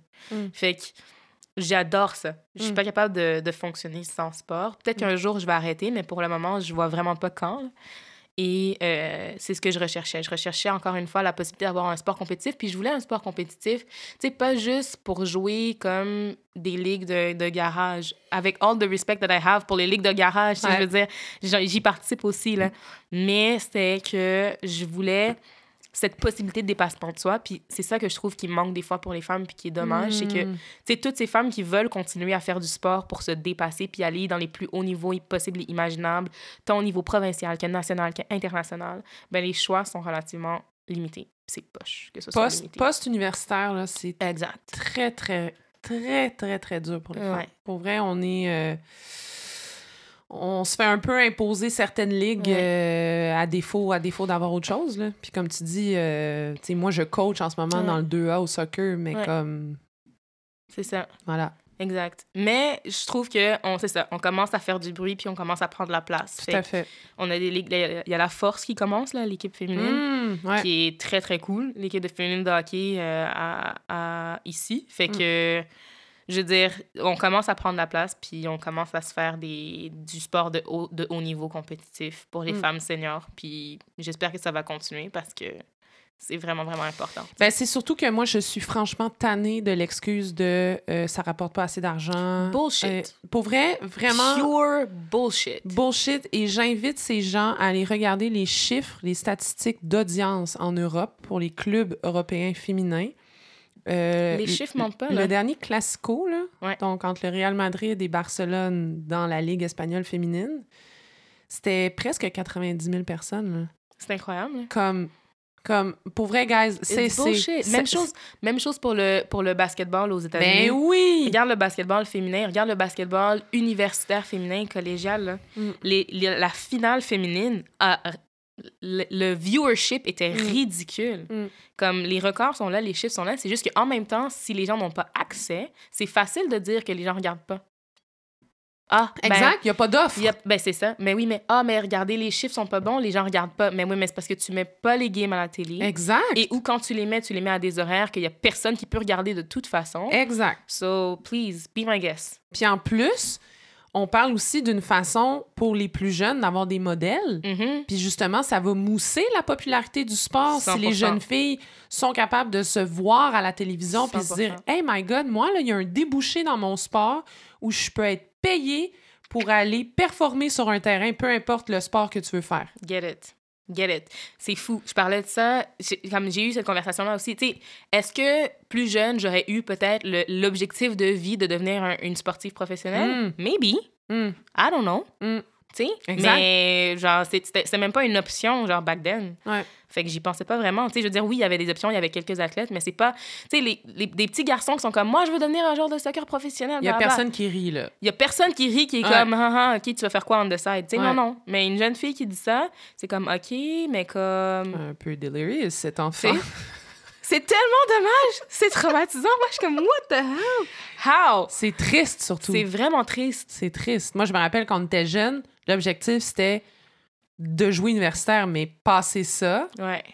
tu sais, Voilà, la ça. discussion du sport professionnel, ça, ça n'était aucunement envisageable. Ouais. Va à l'université, puis là, tu vas pouvoir performer à un haut niveau, puis en plus avoir ton diplôme. Exact. Puis peut-être à la limite, si tu veux aller au-dessus de l'universitaire, tu peux penser aux Olympiques. Ouais. En mode, tu vas faire les Olympiques peut-être un jour dans ta vie. Mais encore une fois, you're not thinking that you're going to be a professional athlete. You're not thinking that you're going to be doing just that and nothing else. Mm. C'est pas ça Puis l'idée t'es payé 4 pinottes et demi par mois. en plus. Explique-moi comment tu peux avoir des joueuses de hockey professionnelles au Canada qui doivent avoir une- un travail on the side. How can you be paid and still have to work? It makes no sense. No sense. Et Zéro. pourtant, genre, c'est comme accepté comme étant la norme. Mm. Non, ça devrait pas. C'est d'une tristesse infinie, mais je pense que justement, à force d'en parler, comme là en ce moment, on le fait sur un podcast, qu'on en parle avec nos amis, puis, euh, puis honnêtement, dans mon entourage de gars aussi, là, je veux Ouais. dire, les gars, ils sont comme, ben oui, euh, on est de votre bord, là. C'est vrai que 100%. ça fait pas de sens, là. 100%. En tout cas, très revenons cool. sur le blitz. Excuse-moi. Fait Ben oui, non, ça. Mais au contraire, joue c'est avec un le blitz. podcast. on parle de tout et de rien. Fait que le blitz... Fait que le Blitz, fait que je rentre sur l'équipe du Blitz. Euh, j'ai jamais joué au foot, mais je me fais accueillir à bras ouverts. C'est vraiment, vraiment nice. Je Mm. suis entourée d'athlètes qui font ça depuis des années. Le Blitz, c'est une équipe qui a 20 ans d'expérience. Là, je veux dire, Mm. les gens savent c'est quoi du football, puis ils jouent. Puis ils jouaient à l'époque dans la Ligue américaine Mm. euh, contre les équipes des États-Unis. Puis les États-Unis ont une très grosse ligue féminine. En fait, ils ont deux grosses ligues féminines Oh, en ce moment. wow! Ouais. Puis il y en avait une troisième même qui maintenant est, à- est finie, mais il y avait en ce moment il y a deux ligues qui roulent. Fait que euh, c'est ça, fait que c'est du bon football, c'est de la bonne qualité, c'est des pratiques, tout ça tout ça, fait que euh, c'est du sérieux et j'adore le fait que je me retrouve à nouveau dans un environnement où est-ce que je peux faire du sport de compétition sérieusement, puis que je peux vraiment me donner au maximum, puis apprendre quelque chose de nouveau, puis me développer à ce niveau-là. Y a-tu des filles qui font juste ça? Sûrement pas. Euh, comme que rien d'autre? Non. Ouais, non. ça. Ben, je veux dire, tu peux, mais je sais pas, tu manges comment, là. Parce que on n'est pas payé. Tu sais, on est encore dans un format pay to play. Fait qu'on a encore. Mm, Tu sais, c'est une équipe senior, c'est, mais on, on- faut qu'on paye pour jouer, là. Fait qu'on on savais n'a pas le budget. euh, Non, non, on n'a pas, de, on pas de Ah. budget, malheureusement. Mais tu sais, s'il y a des gens qui écoutent le podcast, qui veulent ça. sponsoriser une équipe de football féminin de haute qualité, le Blitz, on est là. Le Blitz de Montréal. Puis là, vous Blitz. jouez à travers l'Amérique du Nord, ça veut dire? Ou c'est quoi, au Canada? que, au Canada. Fait que, super belle nouvelle. Euh, dans l'est du pays, maintenant, on a la Ligue canadienne centrale de football. Euh, Il y a une ligue déjà dans l'ouest du pays qui a huit équipes. Fait que, tu sais, Calgary, Edmonton, Ouais. euh, Regina, tout ça, ils jouent dans l'ouest l'un contre l'autre à chaque saison. Nous, dans l'est, on était un peu limités encore, jusqu'à 2021, qui a été la saison inaugurale. Nice! C'est pas une grosse ligue encore. Il y a trois équipes. On a une là- équipe de Québec, une équipe à Ottawa, une équipe à Montréal. Mais là, saison numéro 2, on a Toronto qui s'ajoute. Nice! Là, it's, it's growing. Ça s'en vient. Il n'y a fun. rien on comme ajouter une équipe de Toronto pour mettre un peu de marde dans une ligue. Oh, c'est parfait. Yes, ça va exactement. Ça créer va une rivalité. Là. Voilà. C'est monter les tensions. Fait que ça grandit, ça grandit. Fait qu'il y a, des, il y a des options qui commencent à, qui commencent à évoluer. Ah, c'est bien cool. Mais Ouais. là, euh, vous commencez quand la saison? Tu sais, si jamais on veut aller vous voir, là, ça, ça marche Ouais. comment? Fait euh? que, ben, la saison, c'est à suivre sur Instagram. Vous pouvez suivre le Montréal Blitz sur Instagram. Vous pouvez suivre la Ligue canadienne centrale aussi aussi, là. Euh, puis de football féminin. Puis. Est-ce que c'est lié à euh, la euh, LCF? Est-ce que c'est comme un partenariat? Est-ce que. Ben, CFL, pardon, j'ai La dit CFL, oui, c'est ça. CFL. Oh. LCF, je pense que c'est en français. Alors, il n'y a pas de. Ben, en tout cas, à ma connaissance, il n'y a pas de partenariat euh, spécifique avec la CFL. Mais euh, c'est une bonne question, en fait. Il faudrait poser la question à la Ligue. Ça pourrait être le fun. Ça pourrait être vraiment le fun. Ça pourrait être agréable. que- mais tu sais, des fois, le Blitz va faire des petites matchs de scrimmage, genre au match des Alouettes. Genre, mettons, pendant la, la pause, ils vont faire comme, tu sais, pour montrer qu'il y a du football féminin. Puis là, tu sais, il y a peut-être des gens dans les gradins, ils sont comme, ah, il y a du football féminin. Puis ils sont comme, c'est quoi, c'est quoi cette équipe? Ouais. On veut aller voir. Fait Ouais. qu'ils font, ils suivent sur Instagram, des choses comme ça. Fait Puis là, comment c'est arrivé ton épopée avec l'équipe canadienne? Ouais, fait que c'est un peu ça. Encore une fois, un peu sur un coup de tête. Euh, des choses qui arrivent, des fois, rien n'arrive pour rien, mais en, en même temps. mais good job. Fait que- mais c'est vraiment ça, fait que c'est un peu fou. Mais en même temps que je me fais recruter, comme, tu sais, je fais les tryouts pour l'équipe du Blitz, il y a des tryouts pour l'équipe canadienne qui sont ouverts cette année. Parce que les championnats du monde, il y en a euh, à chaque 3 ou 4 ans. Il y en avait eu en 2010, 2013, 2017, la dernière fois avant la pandémie. Puis là, les prochains étaient cet été. Donc, ils viennent de passer en juillet-août. Fait que l'équipe canadienne était en train de se reformer pour se préparer pour les championnats du monde. Et ils ont décidé de faire des open tryouts, c'est-à-dire les athlètes universitaires, ben pas universitaires, pardon, pas du tout, mais les athlètes féminines seniors de tout âge, Tout sport. de tout sport, euh, de toute expérience, Wow. pouvaient se présenter. Tu sais, avec la, pas avec la promesse que tu allais faire l'équipe, mais pas pantoute, parce que je veux dire, il y a plein de filles qui ont déjà fait l'équipe, puis euh, genre, tu sais, ils prennent 45 personnes. Fait que, à la base, on devait avoir des tryouts provinciaux puis des tryouts nationaux, mais Mhm. pandémie oblige, restrictions, tatata. Finalement, ils ont juste pu faire les tryouts nationaux d'une shot à Ottawa au début du mois de mai. Ça a été les seuls, le seul moment où ils ont pu Oh! faire les tryouts. Fait Il faut que ça soit ta bonne journée. là. et oui, ok, oui. Mais tu sais, t'en as quatre journées, c'était- quatre jours consécutifs. Ouais. Fait que là, c'était tu t'inscris, tu y vas. Puis je me suis inscrit avec l'idée que de toute façon, je suis en train de commencer à faire du football euh, avec le Blitz. Mais attends, pause, ça faisait combien de temps que tu étais avec le Blitz? Euh, à peu près deux semaines. Est-ce que c'est une joke? Non! fait que dans le fond, t'avais encore jamais joué un match officiel? Ben voyons donc! Mais t'es... Mais t'es une malade, en fait! je m'excuse. Bah ouais! OK. Euh, mais ouais, mais tu sais, c'est- mais c'est ça. C'est pour ça que je dis des fois, je fais des trucs sur des coups de tête. Ben là, on- c'est un méchant coup de tête, là. On est dans une autre catégorie, là. fait que, ouais, fait que Mais tu devais être stressé. Mais en fait, non, justement. That's the thing, right? Parce que j'ai aucune pression. Aucune I'm not supposed to be there. Ouais, j'avoue. It makes no sense. I'm not supposed to be there. Therefore, j'ai pas de pression. Tu sais, je suis comme... Tu sais, moi, j'y vais vraiment avec l'idée de... Je vais aller en apprendre le plus possible. Je le voyais comme un espèce de... Ça va être une énorme expérience d'apprentissage Ouais. sur quatre jours où est-ce que je vais baigner dans le football, puis je vais apprendre des meilleurs athlètes puis des meilleurs coachs au pays. Puis je vais être entourée d'autres joueuses que je connais parce qu'il y, Ouais. a plusieurs joueuses du Blitz qui sont venues au tryouts. Mm. Et euh, j'étais comme, best case scenario, genre, je vais en apprendre tellement que ça va me m'être vraiment utile dans ma saison avec le Blitz, tu sais. La possibilité que je fasse l'équipe était là, mais je veux dire, elle était vraiment minime dans ma tête. J'étais Ouais, comme, tu sais, ouais, j'y vais ouais, pour apprendre.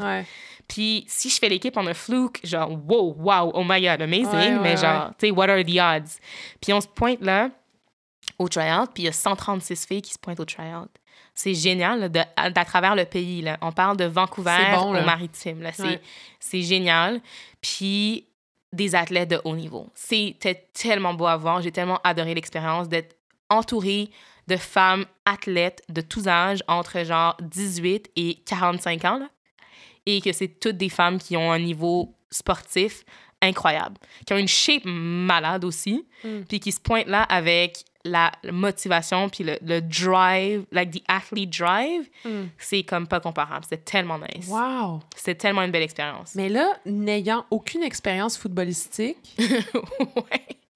C'est toi, es-tu arrivé là puis t'étais comme transparente, t'as dit moi j'ai jamais Mais attrapé 100%. un ballon de football de Ah non, ma mais 100%, life. là. 100%, là. J'avais pas le choix. Tu sais, je peux pas me mentir. Tu me dis, genre, vas-y, fais telle affaire, telle affaire, où on me parlait, il y avait des, des acronymes que je comprenais pas. Fait que je veux dire, je peux pas me mentir. J'avais pas le choix d'être honnête. J'étais comme, guys, listen, I'm here, but like, I have no experience. Here is my background. Tu my background, c'est genre athlétisme, soccer, basket, hockey, whatever, but like, j'ai jamais plaqué de ma vie. Tu sais, je veux dire, il y a beaucoup de choses que je savais pas, mais avec une motivation comme incomparable de je veux tout apprendre, ce que je suis Ouais. capable d'apprendre, puis je veux me donner au maximum. Puis je me suis mis en mode éponge, tu sais, genre, tu regardes les autres faire, puis tu tu t'inspires. Tu écoutes ce que le coach te dit, puis tu l'appliques automatique, tu sais. I really tried to learn as much as I could. Puis après, le reste, je pense, a été de genre montrer mon athlétisme, I guess. sais, Ah ben montrer. oui. Tu sais, je veux dire, je- ma- mon IQ football n'était pas encore tout à fait présent, mais. Voire inexistant. Voire Soyons honnêtes. voire inexistant. Mais j'étais comme, ben, tu sais, au moins, je peux me rattraper en courant vraiment Mais vite. Oui, oui, oui, je vois. Je, je me doute que c'est ça qui t'a t'a Ça m'a permis. aidé, ça Oui. m'a aidé beaucoup, beaucoup. Ouais. Puis c'est ça, fait que les tryouts se sont super bien passés. Puis tu sais, comment les tryouts étaient faits, c'était les trois premiers jours, c'est deux entraînements par jour, plus des réunions football, etc., etc. Tout était filmé. Puis euh, à la dernière journée, il y avait un match de scrimmage qui était un match euh, Red versus White, euh, le top 80 du pays. Fait qu'ils ont coupé presque la moitié des filles. Puis ils ont fait un match 45 contre 45. Un vrai match de football. C'était mon premier match à vie. that was that. Fait que j'ai fait the first cut. I made it to the red and white game. J'étais déjà ecstatic. J'étais comme, I made it to the red and white game. It's amazing. Je suis tellement contente d'être là. C'est fou. Euh, puis c'est ça. Fait que là, euh, on fait la game. C'était ma première game de foot à vie. Ils ont tout filmé comme de fait. C'était même diffusé sur YouTube et tout. Euh, puis trois semaines plus tard, je pense, on a eu la nouvelle de qui qui avait fait le code pour l'équipe. Puis ils ont choisi 45 joueuses. Puis je faisais partie des 45. Incroyable. Pas rapport. Incroyable. Genre complètement fou. Cette histoire. Mais c'est beau parce que t'en parles, t'as les yeux genre hyper lumineux. Non, mais pour vrai, t'as Ouais. les yeux genre brillants à raconter cette histoire. Puis Ouais. je pense à ça, puis je me dis, euh, ce qui est, ce qui est extraordinaire dans ton histoire, oui, c'est la- l'accomplissement d'avoir fait l'équipe puis de, de t'être rendu au- aux championnats mondiaux, mais je pense qu'une de tes grandes forces, c'est que tu as tellement fait de sport que. Parce que là, je parle d'expérience, puis Oui. mes amis qui écoutent aussi, je parle à vous. Euh, je pense que quand on se spécialise très rapidement dans un sport, on Mhm. est habitué à être le meilleur dans ce sport-là oui. très tôt dans notre vie. Fait que se faire challenger ou se mettre dans des positions de vulnérabilité où on sera peut-être pas le meilleur, Mhm. où on sera peut-être pas l'athlète number one dans le groupe, Mhm. euh, je pense que c'est probablement l'une des choses les plus difficiles à vivre pour justement quelqu'un comme moi qui s'est spécialisé dans le soccer à 13 ans, tu sais. Ouais. Ben c'est ça, moi tu me parles de ça, puis Ouais. je vis une espèce d'anxiété où je me dis, aïe aïe, si elle s'est présentée là, elle avait jamais joué, puis tu t'es mis un peu entre guillemets en péril, même Oui, si toi tu le 100%. vois pas comme ça. Oui, oui, mais oui.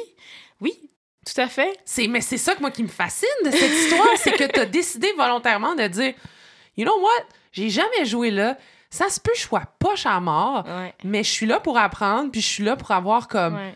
tu le vis pas, toi, cette espèce de déclic dans ma tête où moi, je suis comme, euh, impossible. Moi, je. Ouais. non, je ne me place pas là. Ouais. Puis c'est, mais c'est fou parce que tu vois, moi, plus jeune, c'était l'inverse. Mon, plus jeune, je vivais, encore une fois, une espèce de sentiment d'imposteur dans tous les sports dans lesquels j'embarquais. Mm. Parce que justement, j'étais comme entourée au niveau compétitif de joueurs qui faisaient ça puis qui s'étaient spécialisés dans ce sport-là depuis qu'ils étaient tout jeunes. Ouais. Fait que j'avais 15 ans, 16 ans, 17 ans, puis j'étais entourée de gens qui faisaient du basketball depuis qu'ils avaient 8 ans. Hmm. Fait que moi, j'arrive dans le nouveau sport, puis je suis une nouvelle, je connais rien, je suis un peu poche, puis je dois me développer. non, mais c'est vrai. Puis là, je dois me développer. Tu sais, je suis tu sais, je suis pas pourrie parce que je réussis à faire l'équipe compétitive pareil, mais j'ai encore, tu sais, ma courbe d'apprentissage est encore en développement. Puis plus jeune, j'étais comme, ah, tu sais, je suis pas la meilleure dans rien. Puis je me sentais mal de ça. J'étais comme, ah, c'est comme poche. On dirait que je suis pas une spécialiste d'aucun sport. Puis finalement, yo, je me réveille à 30 ans, puis je suis comme, Jesus, thank you. Genre, je suis tellement contente d'avoir fait ça comme ça, finalement, parce que tous les apprentissages que j'ai fait dans chacun de mes sports, c'est ça qui explique où est-ce que je suis aujourd'hui. J'aurais- Je me serais jamais rendue là autrement, tu sais. Mm. Puis justement, c'est ça, tu sais, le foot, je me suis fait dire aussi par des gens, bon, peut-être que les gens voulaient me rassurer, mais c'était comme, tu sais, le foot, c'est un de ces, ces beaux sports où est-ce qu'ils ramassent des athlètes d'autres sports beaucoup parce que Mm. it fits. C'est des athlètes qui se développent bien dans le football. Mm. Puis le IQ, ça se développe. Puis après, ton Mm. athlétisme fait juste comme parler pour lui-même sur le terrain. Fait que c'est- je suis vraiment contente de l'avoir vécu comme ça, finalement, tu sais. On parlait tantôt que tu es allé en urgence parce qu'il y avait un rythme assez, euh, assez Effréné. f- effréné, assez fou, puis que tu as besoin, toi, de cette espèce d'adrénaline-là. Mais penses-tu que tu es allé là aussi parce qu'en urgence, il faut que vous connaissiez un peu de tout Mhm. sans nécessairement être spécialiste? 100 Ouais. 100 ouais. I love that. Ouais. J'adore le fait de, genre, justement, tu sais, continuer d'être un peu stimulé par tous les domaines de la médecine, Mm. tu sais, sans avoir besoin de trop me tracasser, là, de connaître les petites particularités, De des savoir petits détails. de-. Tu sais? And yet, and then again, tu ris, but then again, I'm kind of supposed to know. Je suis comme un peu supposée savoir comment utiliser une lampe à fond. Est-ce que je vais l'utiliser dans ma vie à long terme? Peut-être pas, mais techniquement, I'm supposed to know. tu sais? Mais j'adore ça. J'adore le fait de pouvoir justement en connaître un peu surtout. That's the, that's the thing. Puis finalement, dans le sport, ça m'a été vraiment utile. Puis, tu sais, la petite fille que j'étais avait le petit rêve de peut-être un jour représenter le Canada, euh, tu sais, genre à des Olympiques Parlons-en, à- parlons-en de à ça, là. championnat du monde, ou tu sais, Comment c'était? Complètement ridicule. C'est Ah ouais. complètement malade. Ça, c'est Sûrement. tu sais, c'est- c'est c'est fou, puis c'est c'est encore difficile à grasp. J'ai, Mm. tu sais, j'ai, I'm still like a bit like in a fog. Comme tu as représenté le Canada. That's Ouais. insane. Ça a dû venir chercher quand même des émotions. Comme Assez fort. jamais. Non, mais Ouais. ça, ça c'est, tu comprends pas, là. C'est Ben parce non, que c'est c'est- oui. je- Moi, je suis pas une personne très émotive dans la vie de base, OK? Ouais. Finalement, oui. Mais je savais pas. Je savais juste pas. C'est juste que... Le Haut-Canada, il venait te chercher. là. Écoute, non, mais tout, tout venait me chercher. Je savais. C'est fou. Finalement, c'est le sport qui, qui déclenche toutes mes émotions. Ouais. Mais, euh, tu sais, des émotions, tu sais, des hauts et des bas, tu sais, je veux dire, on a eu, on a eu, on n'a pas eu le résultat qu'on voulait au final. Euh, mais on a aussi vécu une expérience qui sais, ben pour moi, once in a lifetime, dans le sens, it was my first time. Tu sais, il y avait beaucoup de joueuses dans notre équipe qui avaient déjà fait les championnats du monde. Fait que c'était le fun de pouvoir s'accrocher sur elles pour leur expérience. Mais c'est ça. Ça a été. euh, tu sais, ma famille est venue en Finlande, là. Ah! Ouais! C'est donc ben nice. Mon père, ma mère, ma- tu sais, ma, ma, ma ben ma famille sont venus, ils sont venus en Finlande. Fait comme, je suis sur un terrain finlandais à porter un, un chandail rouge et, euh, ben c'est ça, je représente le Canada dans un championnat du monde devant mes parents avec ma mère qui a comme le drapeau haïtien puis le drapeau canadien elle a, Vous êtes tout elle a un drapeau dans chaque main. C'était incroyable. Oh mon Dieu, Genre- si drôle. C'était incroyable. Oh, elle est tellement Ouais. cute. Incroyable. Puis t'as gagné des prix aussi individuels. J'ai gagné un prix. Ben là, c'est quand même... Euh, On se rappelle que la fille a jamais joué il y a comme six mois là, avant les championnats, parce que c'est à peu près ça, c'est même pas. Ouais, un peu, ouais, genre trois mois peut-être avant les championnats que j'ai commencé. Fait que, ouais, ça a été, ça a été complètement fou. Ça a été, puis ma courbe, encore une fois, ma courbe d'apprentissage, euh, genre apprentissage exponentiel. Puis j'ai eu d'excellents coachs euh, au On niveau défensif, là, franchement, là, genre, on salue Ali, on salue Cody, genre, excellent coach au niveau défensif. Hello, Puis guys. ça a été, j'ai vraiment, vraiment, vraiment beaucoup appris. Puis j'ai eu des coéquipières aussi en or, là, je veux dire, tu sais, s'asseoir avec moi pour comme réviser les plays, puis s'assurer que, genre, mon IQ était on point. Puis c'est ça, dans ma position, ben, il n'y avait pas beaucoup de gens dans, dans, dans, dans ma position, fait que je me suis retrouvée rapidement à être comme, OK, go, tu vas-y, comme, you're gonna be the cornerback, puis you have to do the job, fait que tu rentres sur le terrain, puis tu fais ce que tu as à faire, puis tu donnes ton maximum, puis ça, ça a vraiment bien marché, puis la deuxième game, j'ai, je me suis fait nommer MVP. Puis ça encore, c'était, c'était vraiment bittersweet. Genre, c'était. Tu sais, j'aurais jamais pu penser. Déjà, j'aurais jamais pu penser que je ferais ever Team Canada dans aucun sport. Fait que je me rends là, c'est incroyable. Là, il y a des championnats du monde, je m'en vais au championnat du monde. What? Genre, how? Puis là, t'es au championnat du monde, tu vis l'expérience, tu donnes ton maximum sur le terrain, puis tu te fais nommer MVP d'un match pour ton équipe. Genre, what the hell? Genre, how? Incroyable. Euh, mais en même temps, c'est un match que tu perds à deux secondes de la fin. Hmm. Puis ça, ça, ça te crève le cœur parce que c'est un match de demi-finale. Puis ça veut Mm. dire que ton équipe se rend pas en finale, tu sais. Fait que tu sais, je veux dire, quand on disait tantôt vivre des émotions, là, ça a été un roller coaster comme j'en ai jamais vécu. Mais je veux dire, c'est bien. Je veux dire, au niveau évolution thérapeutique, là, genre, let's go, là, on a fait des... On a avancé dans nos étapes de thérapie euh, à, à pleine vitesse, là, parce que, ouais, non, c'était intense. Fait que t'apprends vite dans la vie. Ben, j'imagine. J'imagine. Je, je pense, Pas trop le choix. je pense que c'est une, euh, une belle démonstration. Puis comme je te dis, moi, cette histoire-là, ça me fascine parce que, c'est ça, t'as décidé de plonger puis de te placer en état de vulnérabilité puis regarde qu'est-ce que ça... C'est une belle leçon. Ouais. C'est une belle leçon d'essayer, de tenter des choses, de, de, de plonger. Ouais. Encore une fois, je ferai pas la joke tout l'épisode, je- ton, ton slogan, là, quand même. Non? Une dernière fois. Euh, Trust yourself. Make the jump. Ça, je dis une dernière fois, mais c'est sûr qu'on l'a refait. Probablement, probablement, probablement. Fait que, fait que, outre tes performances euh, sportives, j'avais aussi envie qu'on parle d'un sujet, moi, qui me qui m'intéresse beaucoup. Oui. Moi, je n'évolue pas dans le domaine médical. J'évolue dans un, j'ai évolué dans un autre domaine qui aussi mériterait qu'on en, qu'on en discute. Mhm. Mais la représentativité dans le domaine médical, Mhm. euh, je pense qu'on commence à en parler de Mhm. plus en plus, mais reste que ça mériterait d'être encore plus discuté. Et là, Mhm. étant donné que j'ai une plateforme, étant donné que je connais des gens aussi extraordinaires que toi, je, je- je- je- t'invite et j'ai envie qu'on en parle ensemble. Let's go. Puis je me permets d'en parler aussi parce que je suis une femme métisse. Let's go. Euh, comment ça va, la représentativité dans le domaine Oui, médical? C'est un petit peu tough. C'est difficile. Ça va pas. Ça va pas très bien? C'est pas là encore. Non, On n'est pas rendu. non. Non, c'est vraiment problématique. Puis, tu sais, ça s'en vient, là. Euh, dans le sens où graduellement, on en parle de plus en plus. Les gens commencent à comprendre l'importance de. Mm. Euh, mais on n'est pas. Les chiffres sont pas encore là, tu sais. Mais les choses commencent à changer tout doucement. Mais je veux dire, jusqu'à tout récemment, là, tu prends euh, un programme de médecine quelconque au Canada, euh, puis tu, tu avais peut-être 2 Tu sais, prends, prends un programme à Montréal. Mm. OK? 2% d'étudiants noirs dans le programme de médecine, dans une cohorte donnée, pour, alors que dans la population générale, minimum de 8 là. Mm. Fait que tu te demandes, c'est où la différence de, de pourcentage? Puis là, les Mm. gens vont être comme, ah, mais tu sais, les gens n'appliquent pas. Puis là, non, non, non, non, non. Les gens appliquent. Fait que qu'est-ce qui fait que dans le processus d'admission, il y a quelque chose qui se rend pas? En droit, Ouais.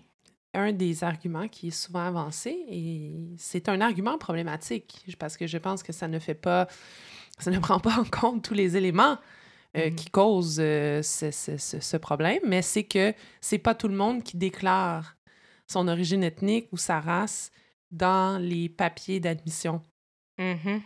au programme. Ça m'a frappé quand j'ai lu ça. J'ai dit, mais mon Dieu, à quel point on se met la tête dans le sable?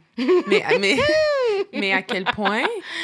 Oh, wow. Ouais, ça, c'est une des raisons. Mais, Mhm. mais non, je veux dire, Mm. ça se peut.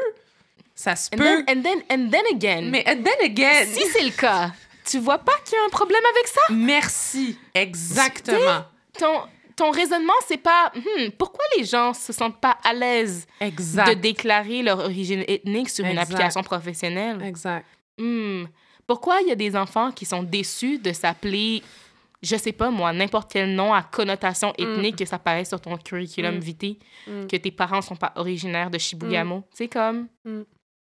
Mais moi, très longtemps, parce que moi, je vis dans ce double monde un peu euh, Ouais.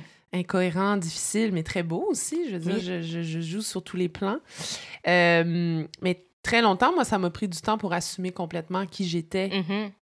de mes origines afro-descendantes. Ouais. Très, très difficile parce Ouais. que justement, dans ma, dans ma façon d'évoluer, dans ma façon d'être formée, dans ma façon de, de progresser académiquement, même sportivement, c'est dur être une minorité visible. 100 C'est c'est dur, puis on, on, on le fait même sans s'en rendre compte. Mhm. Je le, je, je, je- j'avais des comportements très subtils, mais qui étaient très dommageables pour ma propre personne, Mhm. puis pour ma propre communauté. Là. Mhm. Non, mais c'est fou, ça. C'est, c'est- Tu sais, puis quand tu penses, si tu vis dans un monde qui surtout comme personne métisse, là, c'est tu vis dans un monde qui constamment traite différemment la partie de toi qui provient de l'origine afro-descendante. Ouais. How do you expect someone de, de, de, d'accepter cette partie-là d'elle-même Ouais. puis de la vivre de manière aisée, d'être Mm. confortable là-dedans? How? Mm. Tu sais, moi, à la fin de la journée, mettons, j'ai, j'ai, j'ai pas cette dualité en moi. Je suis noire. Il n'y a pas, y a pas d'ambiguïté. Ouais. Tu me vois, tu vois que je suis noire. Mm. c'est clair. Et donc, à un moment donné, si, si je fais pas la cassure avec la manière dont les gens vont me traiter à cause de ma couleur de peau, ben, je- you, you fall into insanity. Genre, tu sais, I have to love myself. So I Mm. have to understand very ça. early on que les gens vont me juger pour quelque chose qui n'a pas rapport. Ouais. Parce qu'il n'y a pas d'autre chose. Il n'y a pas d'autre Ouais. option, tu sais. Fait que tu, tu finis par faire cette espèce de cassure, puis tu es comme, ah, OK, fait que les gens vont comme me juger pour cette chose que je ne pourrai jamais changer et qui est sans équivoque. Je suis qui je suis, je suis 100% noir, il n'y a pas d'ambiguïté. Soit Fait tu sais, c'est fou, là. Mais ça, ça vient pas de toi, ça vient du monde dans lequel on vit. Parce que si on vivait dans un monde qui traitait également les personnes noires et les personnes blanches, les personnes de couleur, et, tu sais, il n'y aurait pas cette dualité-là. Mm. En tout cas, je pense pas. Pas de cette manière-là, du moins. Ce serait pas aussi flagrant. As-tu déjà essayé de te fondre dans la masse?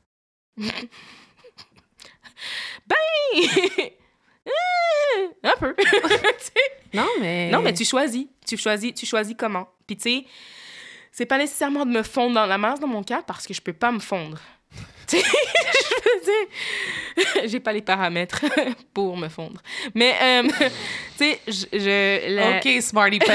non, mais, non, non, mais c'est vrai. Mais tu sais, je peux pas me fondre parce que you, you can't not notice that I'm black. Ouais.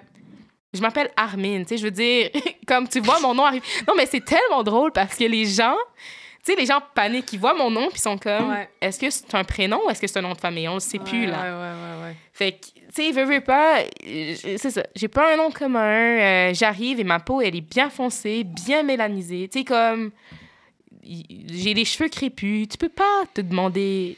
Fait que je peux pas me fondre. Par contre, I can make them comfortable.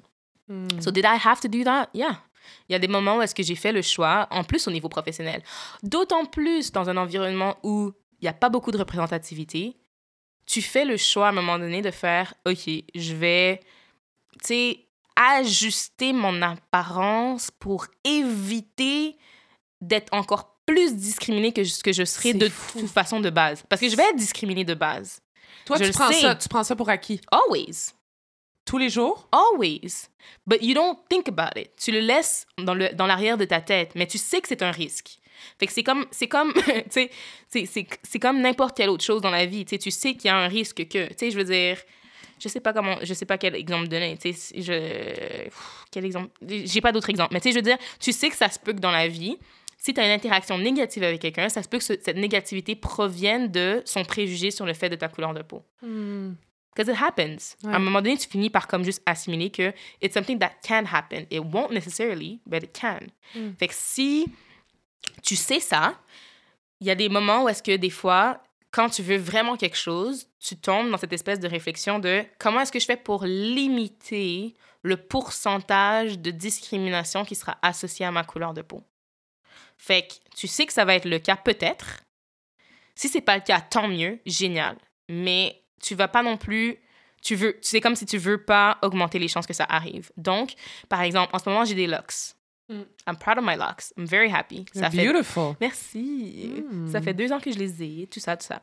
Ça, J'ai mis des rallonges pour ceux qui s'y connaissent. de base, pour Ça ceux qui s'y connaissent. long. Oui, c'est ça. Fait que j'ai mis des rallonges, mais c'est des rallonges naturelles, tout ça, tout ça. Bref, on a testé.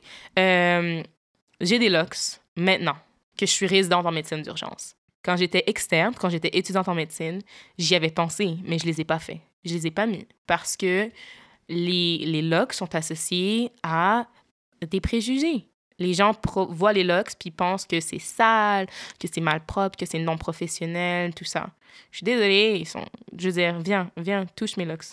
Elles sont, elles sont surtout superbes. Elles pour sont- vrai. elles sont belles. Merci. shout-out la, le, le, Alors, je, je fais mes locks à l'ABC des locks. l'ABC des locks. L'ABC des locks sur Saint-Denis. OK. Euh, Shout out. que, voilà, shout out. Euh, et je veux dire, Mais c'est tellement lourd. c'est. Ouais, mais c'est que, ça Tu vient. as pris une décision Ouais. par rapport à mon style. Volontairement Ouais. réfléchi, là, Ouais. que tu ne porterais pas des locks. Jusqu'à ce que je sois rentrée dans mon programme de résidence de Aïe, choix. aïe, aïe, aïe, Ouais. aïe. 100 Parce que j'étais comme, quand je vais être à l'externat, je vais, je vais croiser plein de gens dans plein de milieux différents dans les hôpitaux. Je vais déjà être une minorité de base. On n'est pas habitué de me voir. Ça se peut qu'on me juge pour ça. Et je refuse que mon professionnalisme soit mis en question à cause de ce que je porte sur ma tête. Donc, je veux avoir des bonnes évaluations. Donc, je veux même pas que ce soit un risque. Je veux même pas que ce soit un stress. Je veux Je veux même pas qu'il y ait une possibilité qu'on puisse me juger par rapport à ça. Donc, je prends pas la chance. Je garde mes cheveux. J'avais mes cheveux courts, j'avais mes cheveux naturels quand même. Tu sais, j'ai pas mis la permanente non plus, j'ai pas lissé mes cheveux, tu sais. Je vais pas faire semblant non plus. C'est mes cheveux sont courts, mais tu sais, c'est mes cheveux sont courts. Je faisais mes boucles, c'était beau, c'était propre, euh, c'était clean, c'était short, and, tu sais, pas trop extravagant, puis pas associé à une connotation négative. Maintenant, est-ce qu'il y a quelqu'un qui me fait des commentaires par rapport à mes locks? Absolument pas. Est-ce que j'encourage tous les étudiants noirs en médecine à porter le style de cheveux que ça leur tente? 100 Parce qu'à un moment donné, il va falloir qu'ils s'habituent, tu sais. Il va falloir qu'on arrête d'associer des styles de cheveux à quelque chose de non professionnel parce que c'est de la bullshit. Mais as-tu quand même eu des commentaires quand tu étais à l'externat avec tes cheveux naturels ou non? J'ai pas eu de commentaires sur mes cheveux naturels, non. Ceci étant dit, est-ce que c'est arrivé une fois ou deux que quelqu'un décide de mettre sa main dans mes cheveux? Oui. Arrêtez de faire ça.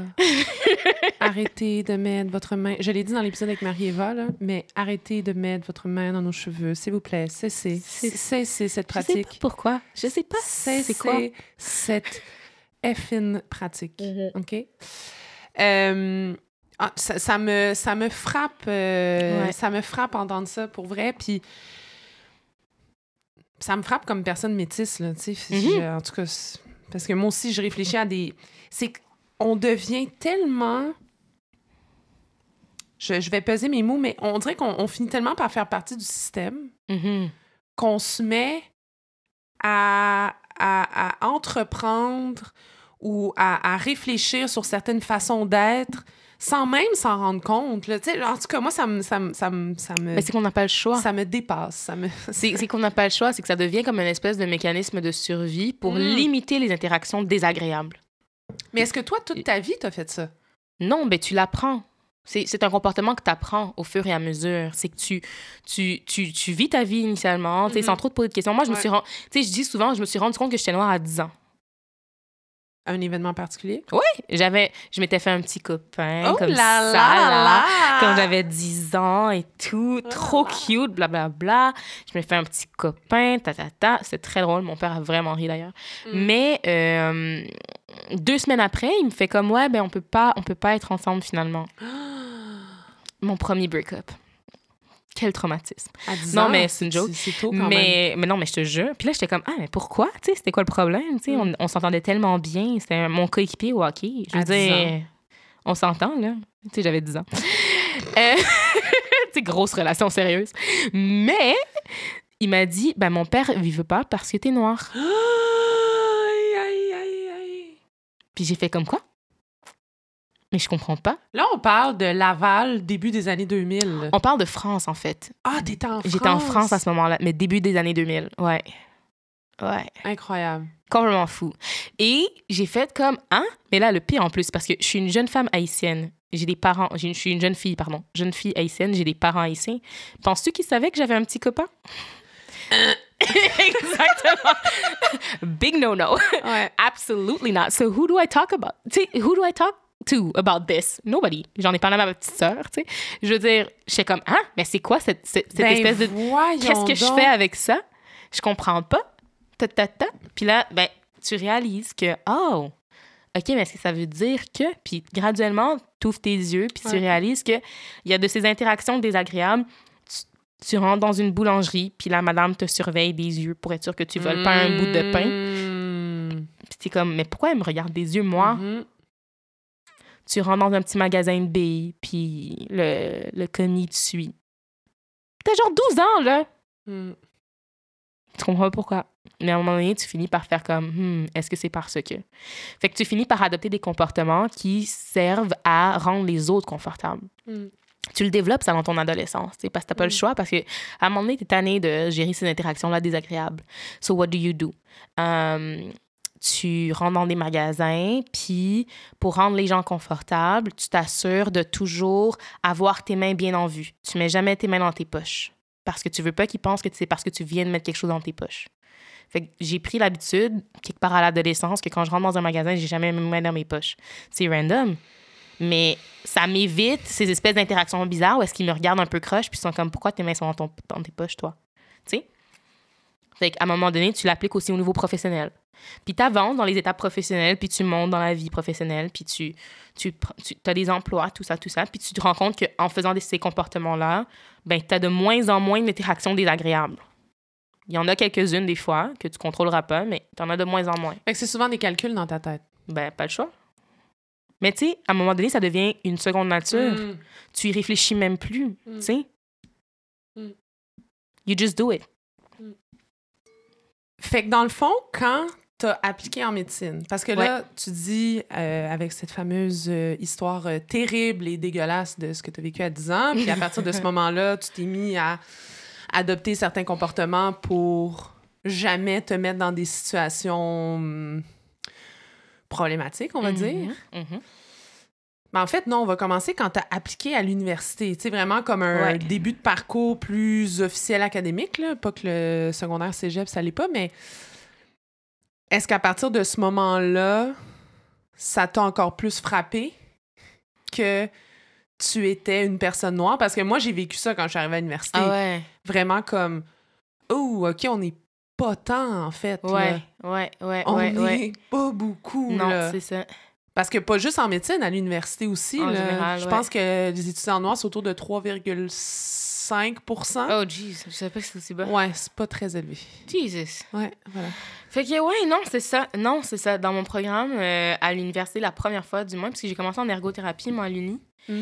euh, j'ai adoré ça. Mais j'étais aussi, effectivement, tu sais, je faisais partie de la minorité. là, on était deux dans mon programme de 140 étudiants. Là. Ben là, c'est problématique. là. Ben, c'est ça. 2 sur 140? On était deux sur 140. Jeez! Ouais. Puis là, vous êtes vu dans la salle, vous êtes fait un signe. À peu près, là. Salut. Mais tu sais, fait que c'est, c'est fou, puis tu, tu, tu vis ça, puis t'es comme, hmm. But then, après, c'est ça. C'est comme, euh, tu sais, t'es à l'université, puis tu sais, you get so used to being in spaces where you're the minority que tu fais Mm. juste comme ride the wave. Tu sais?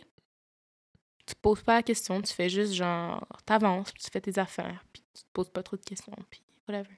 Fait que c'est- c'est ça. C'est- Ça devient une normalité avec Ça le devient temps. la norme, ça devient l'habitude. Mais tu sais, dans une certaine mesure, je me dis, j'ai pas eu le choix de. ben, en fait, non, j'aurais- j'avais le choix. Tu sais, j'ai fait le choix Mm. de, de, de faire ça comme ça. J'ai fait le choix de dire, je vais adopter des comportements qui vont rendre les autres confortables pour limiter les chances qu'on me discrimine et qu'on me mette des barrières ou qu'on me ferme des portes. Parce qu'à la fin de la journée, moi, j'ai un objectif, je m'en vais quelque part, tu sais. Puis j'ai pas... Tu sais, tu peux avoir deux mentalités, puis les deux sont valides, je pense, de dire non, you know what, I am not going to compromise who I am. Je vais juste être qui je suis et you're going to have to accept me the way that I am. Mm. Tu comprends? Puis tu vas mettre des barrières et je m'en fous, je vais les défoncer à coups de pied. Puis je vais me rendre là pareil. Ou tu peux prendre la voie de, ben, je vais m'ajuster, je vais me, tu je vais être un caméléon, je vais genre truc, truc, truc, sans compromettre mes principes fondamentaux. Il y a des choses sur lesquelles je compromets pas. Mais tu sais, mes cheveux, je suis comme, bah, pour, c'était pas, ça, ça me semblait pas assez important. Par exemple. Mais des choses qui sont importantes. Mon nom, c'est Armin. Je m'appelle H-A-R-M-I-N-E. Je m'appelle Armin Christina, en fait. Ça, c'est mon nom complet. Puis mon nom de famille, c'est Léo. J'aurais pu dire je m'appelle Christina parce que c'est beaucoup plus simple. J'aurais pu me pointer à l'hôpital et faire comme je suis Christina. Les gens auraient été confortables. Mais c'est pas mon problème. Tu vas apprendre à dire mon nom. Tu vas apprendre à. Tu sais, je vais te l'épeler deux, trois fois si t'en as besoin, mais à la fin de la journée, tu vas être capable de dire que je m'appelle Armin. C'est pas un nom commun, mais Ouais. tu vas l'apprendre. Ouais. T'es un adulte. T'es capable de dire Catherine, t'es capable de dire Armin. Fait qu'il y a des choses sur lesquelles je compromets pas, mais il y en a d'autres sur lesquelles je me suis dit, je vais compromettre parce que j'ai besoin de me rendre là, puis j'ai pas l'énergie de vouloir défoncer les barrières à chaque étape. Ou j'ai pas envie de prendre le risque que peut-être que cette barrière-là soit tellement élevée que ça me permette pas de traverser. Est-ce que tu t'es senti coupable? Il y a des choses sur lesquelles peut-être un peu, ouais. Hmm. Tu sais? Hmm.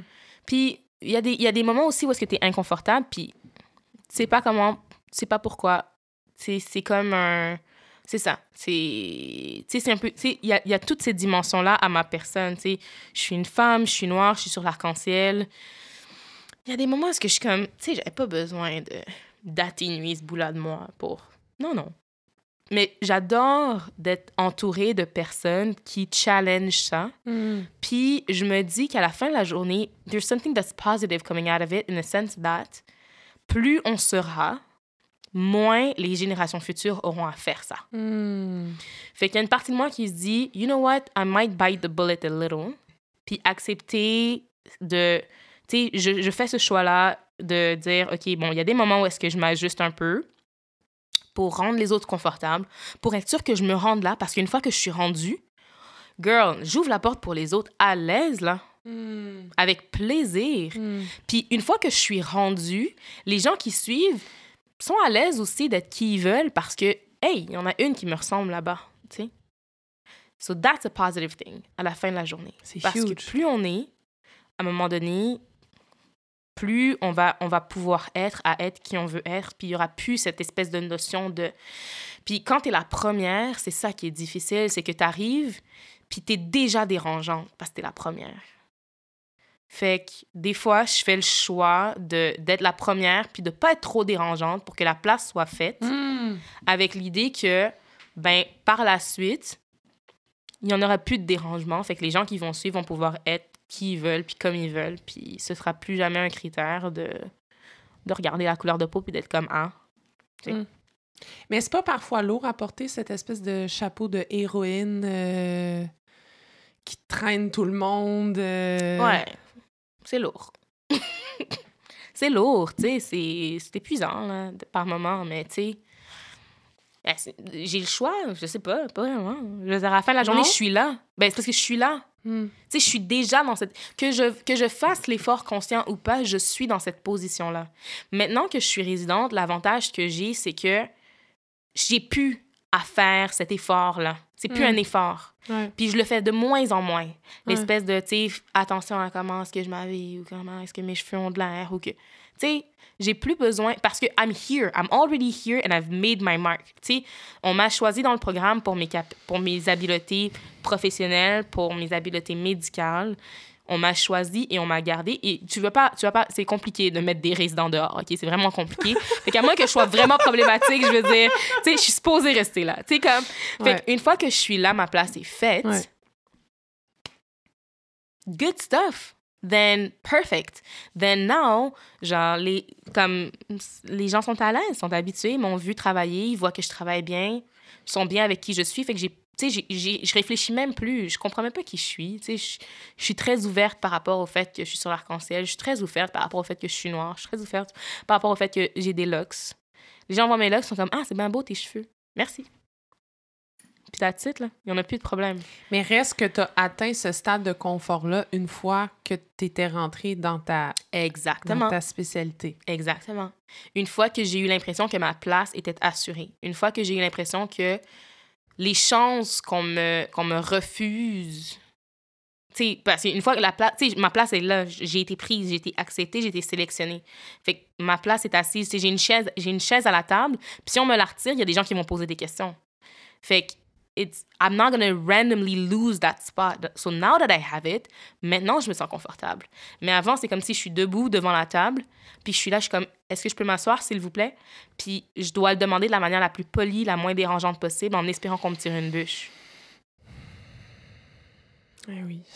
C'est bien dit, mais c'est triste, c'est triste en estime, Ouais. mais c'est Ouais. très bien dit. Puis en parlant de spot, justement, c'est c'est quoi les problématiques selon toi pour que justement il y ait plus d'étudiants noirs qui accèdent à la profession de médecin, qui accèdent aux facultés de médecine, qui puis peut-être puis peut-être même pas juste accéder, je vais même utiliser le terme espérer ou envisager Ouais, parce qu'il y a ça aussi. ouais. Euh, je veux dire, c'est bien beau euh, entamer ta- ton processus, remplir des millions de formulaires, euh, t'assurer que ta cotère est dans les 40 et plus. Mhm. Lol. Le- It was not my case. C'était pas, c'était pas ça. Mais dans. Puis que tu Ouais. ton entrevue, là, mais Ouais. outre ça, il y a aussi l'aspect de l'envisager, de se dire, you know what? Je vais l'essayer. Mais c'est ça la représentativité à la fin de la journée. Ben, c'est- oui. ça qu'on dit.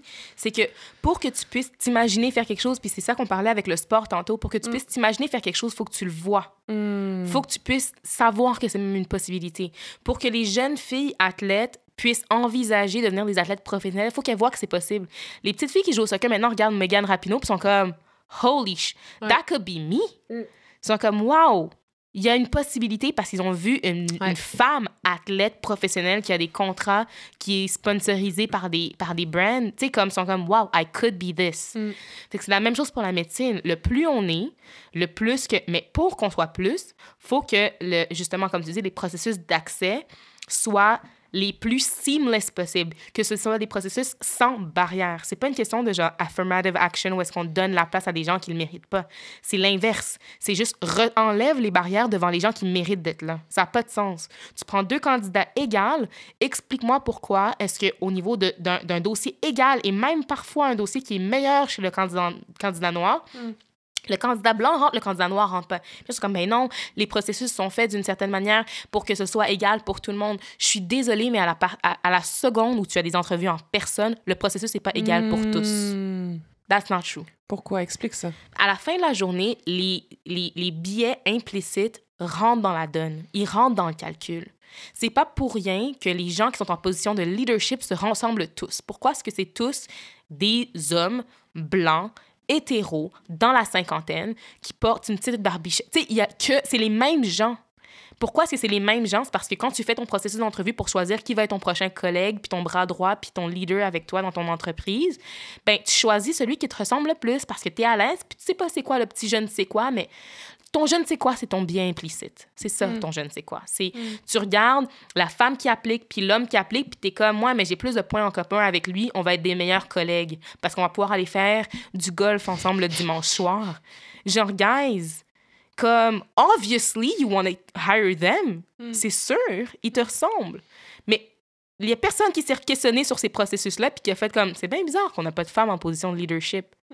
Ben oui, c'est pour les mêmes raisons. C'est parce qu'à la fin de la journée, le processus de sélection, il est biaisé par tous les biais puis les préjudices qu'on a dans la société. Puis c'est pas pour dire que les gens sont racistes de base, mais c'est pour dire que comme on a des biais implicites puis que des fois, il y a le petit je ne sais quoi qu'on n'explique pas, ben ce biais-là, il s'immisce dans les processus de sélection. Tu prends un programme comme la médecine, Mhm. dont le processus de sélection, il est non seulement basé sur les notes, mais aussi basé sur l'entrevue. Ben, tu arrives en entrevue, puis les gens qui interviewent, c'est toutes les mêmes personnes. C'est toutes des personnes qui se ressemblent. C'est beaucoup de personnes caucasiennes. Puis quand ils voient le petit Jérémy qui applique, puis qu'ils voient le petit, euh, le petit Ali qui applique, ben, pour une raison qu'ils comprennent pas trop, la note qu'ils vont donner au petit Ali puis au petit Jérémy ne sera pas la même. Mais c'est parce que le petit Jérémy leur fait penser à leur petit cousin ou leur petit neveu ou leur fils. Tu sais, c'est juste... Ah, ça a l'air d'un bon gars, lui. Hmm. Tu sais, il est vraiment bon. Il est vraiment... Puis des fois, c'est même pas parce qu'ils vont dire que Ali est mauvais, là. Mm. C'est juste parce qu'ils regardent Jérémy, ils sont comme « Ah, il était vraiment bon. Il me fait penser à mon petit-neveu. Puis en Mm. tout cas, tu sais, il y avait quelque chose chez lui. Tu sais, il était pétillant. Il y avait quelque chose. Puis la note est belle. Puis il regarde Ali, puis il fait comme « Ouais, ben, c'était un bon candidat. Ouais, ouais, il était professionnel. Tu sais, mais sans plus. Mais, tu sais, il était bon, là, mais... » Fait qu'ils vont lui donner une bonne note, mais la note sera pas excellente. Fait que, tu sais, à la fin de la journée, ton processus il est biaisé. Hmm. Puis quand tu fais un processus biaisé, c'est là que tu te retrouves à pas. Tu sais, tu fais pas passer par la prochaine. tu- tu- Ouais. les, les, les personnes qui sont minorités d'une manière ou d'une autre passent pas à la prochaine étape. Ouais. Puis comment est-ce que tu comptes ça? Ben, tu prends des programmes comme Toronto, qui sont les Trailblazers de ça au Canada. Ouais, Shout out. Shout out Toronto! Ouais. Parce que Toronto l'a je, compris. dirais, je dirais jamais ça d'une autre manière. non, mais je veux dire, tu sais, respectueusement pour Montréal. Respectueusement, oui. Tu sais? Mais tu prends des programmes comme Toronto, puis ils l'ont compris. Explique-le, explique-le, ce programme-là qui est extraordinaire. Je pense que c'est 2019, 2018, De- 2019. Même avant ça. Même Ouais. avant ça. Puis je pense que leur première cohorte, je pense qu'elle date de 2017. Ok. Ils ont fait comme, hey guys, il y a quelque chose de vraiment bizarre. Parce que là, on est en train de former des médecins, puis nos médecins ne sont pas représentatifs de la population que l'on veut desservir. Mhm. On est à Toronto, on a une population minorité visible. Mettons, si on parle juste des étudiants noirs, on a peut-être 7% je pense, de, de, de, personnes noires à Toronto. Puis dans notre programme de médecine, je pense qu'ils étaient comme à 1,7% C'était comme, il y a quelque chose qui marche pas, là. ça ça fait pas. Évidemment. Fait qu'ils ont fait comme, il y a quelque chose quelque part dans le processus de qui marche pas. Puis là, ils regardaient les dossiers, puis c'était comme, mais les dossiers sont équivalents, même que les étudiants noirs ont des dossiers qui sont excellents. Fait que pourquoi est-ce qu'ils passent pas par l'étape? Fait qu'ils ont regardé leur processus d'entrevue. puis ils ont fait comme, hey, c'est vrai que nos, nos intervieweurs sont pas très diversifiés eux-mêmes. Hmm. Fait est-ce que quelque part là-dedans, il y a un biais qui s'inclut? Fait qu'ils ont créé un, un, un processus d'application pour les étudiants noirs qui fait que c'est exactement les mêmes critères pour rentrer dans le, dans, dans, le domaine. Ils doivent même faire une, un essai de plus. Je pense qu'ils doivent comme rédiger un essai supplémentaire, une lettre, pour justifier pourquoi ils appliquent par ce streamline-là. Puis la seule différence dans le processus, si je me trompe pas, puis on me corrigera si je me trompe, c'est que le dossier est révisé par un comité diversifié. Hmm. C'est tout. Hmm. C'est des gens diversifiés qui regardent le dossier. Et parce que ces gens-là sont diversifiés, le biais implicite est moindre. Il n'est pas zéro, parce qu'on est tous un peu biaisés dans la vie, mais il est beaucoup moindre. Et qu'est-ce que ça a créé? C'est que l'année suivante, au lieu d'avoir trois étudiants en médecine, il y en avait 25 qui étaient noirs. C'est huge. Dans la cohorte. C'est huge. Puis là, les gens ont fait comme, hein? Hmm. Attends, attends. Puis tu regardes le GPA de ces étudiants-là, puis en moyenne, leur GPA était plus élevé que les autres étudiants qui avaient appliqué. Fait que c'est pas une hmm. question de affirmative action puis donner des places à des gens qui ne méritent pas. C'est juste enlever les barrières qui n'ont pas lieu d'être à des gens qui méritent une place hmm. parce qu'ils ont travaillé pour se rendre là. Puis t'enlèves ces espèces de barrières de biais implicites, de racisme systémique, tu les retires, puis voilà ce que ça donne. Puis au final, sont pas sont pas rendus à 46 de la cohorte. Ils sont juste rendus représentatifs de Toronto. Puis même, ils sont encore un peu moins. Je pense qu'ils sont peut-être rendus à 6 de la, de, la cohorte. Puis à Toronto, je pense qu'ils sont 7 ou 8% Mais tu sais, c'est déjà beaucoup, beaucoup, beaucoup mieux. Puis tu sais, ce qui est important quand, quand on utilise ces chiffres-là, c'est pas juste des chiffres pour dire des chiffres, pour que mathématiquement, ça, ça concorde puis que ça fasse du sens. Non, c'est qu'il y a un côté très humain à, l'importance que ces chiffres-là soient représentatifs de la population parce que si, tu sais, mettons en droit ou en, médecine, c'est qu'on dessert cette population-là. Dans le sens que c'est pas juste genre sur un. Puis là, c'est pas pour diminuer, mais c'est pas juste sur un CA d'entreprise euh, où justement la population ne sera peut-être pas carrément touchée par la présence de gens diversifiés qui vont s'occuper de leur droit juridique ou de leur santé. C'est parce qu'il y a vraiment un côté de, de, de bien-être de la population. Puis je lisais ça euh, avant que tu arrives. Tu sais, il y a des populations comme à Montréal-Nord, là, qui mm-hmm. sont en grave problème de médecins de famille. Mm-hmm. Les gens n'ont pas de médecin de famille. Puis c'est pas juste qu'ils n'ont pas de médecin de famille, c'est qu'ils n'ont pas de médecin de famille qui qui les représentent dans leur, dans leurs problèmes à eux. Tu sais, mhm. je veux dire, il y, a des, il y, a des problèmes de maladies chroniques là, dans les populations pauvres, le diabète, mhm. euh, haute pression, blablabla. Bla, bla. Je suis pas médecin, là, mais de ce que je semble comprendre. Fait que c'est vraiment une question de survie. Là. Si, si, si la population ne se sent pas représentée par des gens qui sont supposés les sauver médicalement parlant. Mhm. C'est pour ça que je trouve c'est important de le dire. C'est pas juste de dire des chiffres, parce que souvent j'entends ça, ouais, mais là, les quotas, les chiffres, les ci, les ça. Mhm. Non, dans des domaines comme la médecine, c'est vraiment une question de survie, là. Puis tu dois le vivre, je veux dire, en urgence. 100% Il doit y avoir des gens qui sont contents d'avoir une médecin noire. C'est ridicule. Ben, c'est ça. Je pense que c'est... Puis c'est fou, puis... Tu sais, la dernière fois que ça m'est arrivé, puis ça m'arrive régulièrement mhm. d'avoir ces expériences-là où est-ce que je côtoie des patients qui ont... Tu sais, c'est fou. Quand tu y penses, là, tu, tu viens, tu es en position de vulnérabilité, tu es un patient. Ben oui. Tu as un problème de santé, tu as besoin d'être aidé.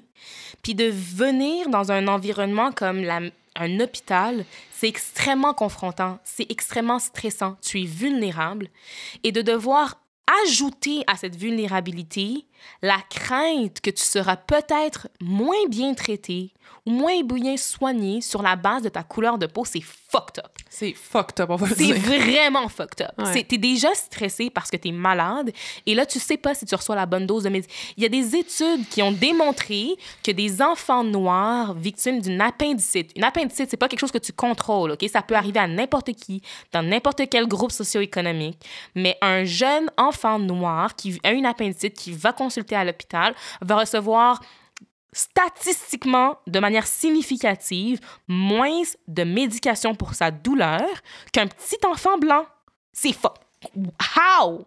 C'est un enfant, là. Il y a mal, il y a une appendicite. On sait historiquement, médicalement, que l'appendicite, ça fait mal et on les traite différemment parce que, implicitement, on a cette notion que, I don't know, les Noirs gèrent la douleur différemment. C'est, it's crazy.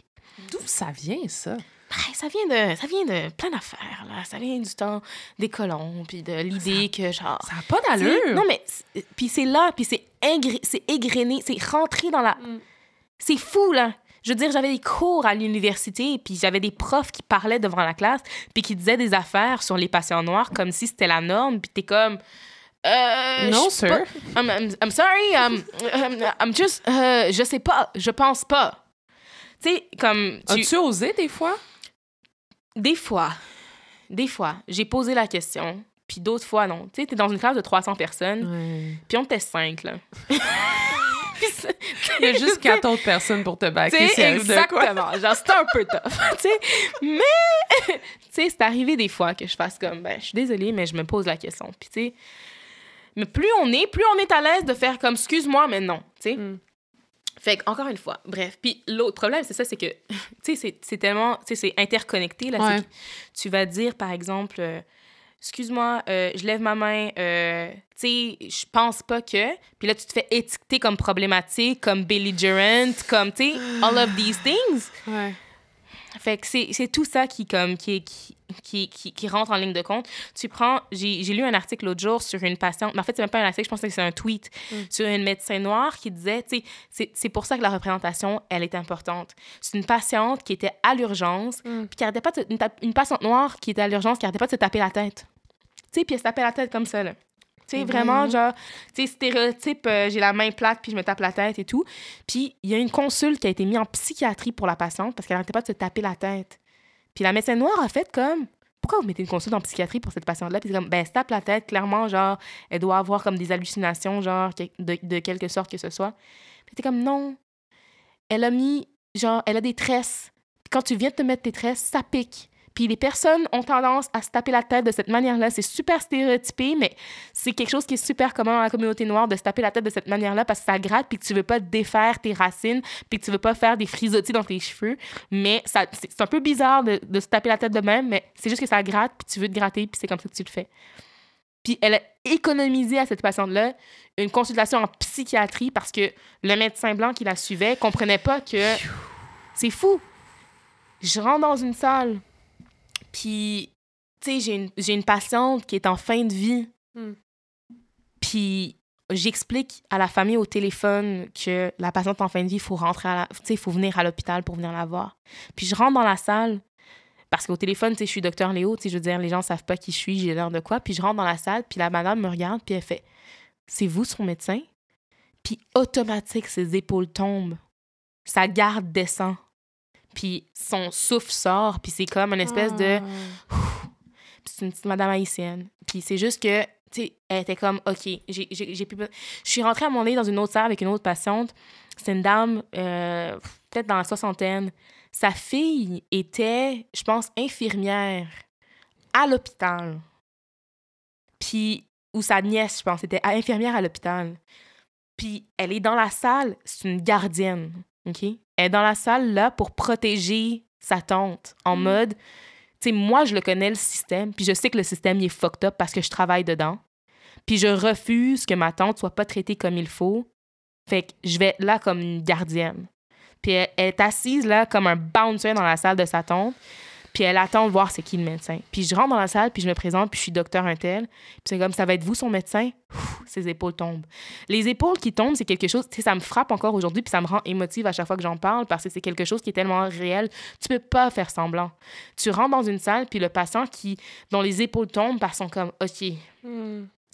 au moins, at the very least, je sais que la couleur de peau de mon proche, ça va pas être quelque chose qui va nuire à son parcours médical dans les prochains jours, parce que le médecin qui le suit, c'est un médecin qui est issu de la minorité visible, puis qui l'a vécu lui aussi, puis qui va pas la juger pour ça. C'est comme, we live in a world that's like this. It's crazy. Moi, ça me rend complètement... Puis, tu sais, je suis je suis heureuse de pouvoir permettre à ces gens-là de se sentir rassurés, au moins Mm. l'espace d'un instant. tu sais. Hmm. Mais j'espère qu'on va être plus. j'espère qu'on va être le plus possible. Mais avec tes collègues, est-ce que vous discutez de ce genre de situation-là? Tu sais, mettons, est-ce que tu rapportes? Puis c'est pas ton... je- Je veux pas dire c'est ta- ton rôle de rapporter puis de Ouais. faire un état des faits puis dire aujourd'hui j'ai vu telle personne d'origine noire et Ouais. mais tu sais mettons l'expérience que tu viens de me ra- tu viens de me raconter là Ouais. t'en parles-tu avec tes collègues blancs? Ils ont-tu comme une réceptivité? Ils ont-tu comme une Ça commence. ok Tu sais, ça commence. L'autre jour, on a eu le 50e anniversaire de la médecine d'urgence à McGill. Hmm. Tu sais, c'est beau, là. Puis, on a parlé d'é- d'équité, inclusivité, que- tout ça, diversité, tout ça. Puis, on parle de ça, puis on en parle graduellement puis ouvertement. Ça s'en vient, tu sais, mais c'est encore difficile. Tu sais, les gens ont encore un peu de déni, gens sont encore un peu dans le comme... Non, non, mais tu sais, la fois que t'es rentré dans une salle d'un patient puis qu'il y a une infirmière qui t'a tendu la poubelle en mode genre la poubelle est là, tu peux la ramasser parce qu'elle pensait que t'étais étais la personne qui était là pour tu sais même si t'avais ton stéthoscope dans le cou puis même si sur ton scrub c'est écrit docteur Armin Krishnaleo puis même si ta carte c'est la petite carte orange sur laquelle c'est écrit résident pour tout le monde tu sais moi je le vis puis je suis comme ben hmm, intéressant tu sais. Pas sûr que ça arrive à mon collègue de se faire donner la poubelle en entrant dans une salle de patient.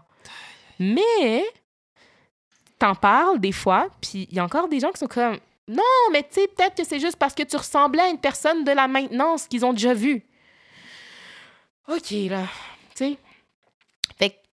Oui, on en parle, tout doucement, ça s'en vient, tout doucement, il y a des changements, mais justement, plus on est, plus il y a de chances que les gens vont être graduellement de plus en plus confrontés à ça. Puis, veux, veux pas, les choses vont changer, la culture va changer juste à cause du nombre. Fait que, appliquez, guys. Please, apply in medicine. Don't even think about it twice. Do it. Puis, les portes sont en train de s'ouvrir. Puis, justement, l'Université de Montréal, l'année dernière, a commencé le même programme que Toronto. L'Université McGill, cette année, a commencé le même programme. Euh, non, j'inverse, excuse-moi. McGill a commencé l'année dernière. UDM commence cette année. Où est-ce que ils ont comme ça, je pense que l'année dernière, McGill a récolté, je pense, 24 finalement candidats noirs qui ont été retenus dans la cohorte. Puis ça a super bien fonctionné, tu sais. Puis l'UDM commence cette année, on espère que ça va changer les choses, qu'au lieu d'être 5, peut-être qu'ils vont être, tu. Fait que ça s'en vient, mais il y y a encore place à amélioration. Mais, tu le nombre fait la différence, je pense. Puis c'est ça. Le nombre fait la différence, puis aussi, je pense qu'avoir une, une meilleure diversité dans ce type de programme-là, ça permet justement d'amener d'amener un bagage de vie Mhm. que la majorité des étudiants ne connaissent pas. Mhm. Tu sais, pas juste vis-à-vis des patients, là, juste dans une cohorte d'étudiants. Ouais. Tu sais, des gens qui l'ont peut-être eu un petit peu moins facile. Mm. Des gens qui amènent une réalité de la vie qui va permettre justement à tes futurs collègues de, de, de mieux comprendre au Ouais. lieu de le comprendre sur le tard, puis dans l'expérience, dans l'hôpital ou même dans leur expérience de vie. Dès la fac de médecine, dès la fac de droit, dès les autres écoles ou les autres universités, déjà, avoir une meilleure représentativité, ça permet de, d'entendre des histoires différentes. tu sais. 100 Je trouve que c'est tellement important, ça, parce que moi, en droit, il n'y en avait pas beaucoup non plus. Là. Tu sais, Des personnes métisses, des personnes noires. Je te parlerai même pas de la situation des personnes autochtones. Ah ouais, Euh, clair. puis, tu sais, c'est pas pour stéréotyper. Puis, j'en- ai des amis qui ont fait ce parcours-là, mais tu sais, des gens de Brébeuf, là, en droit, Ouais.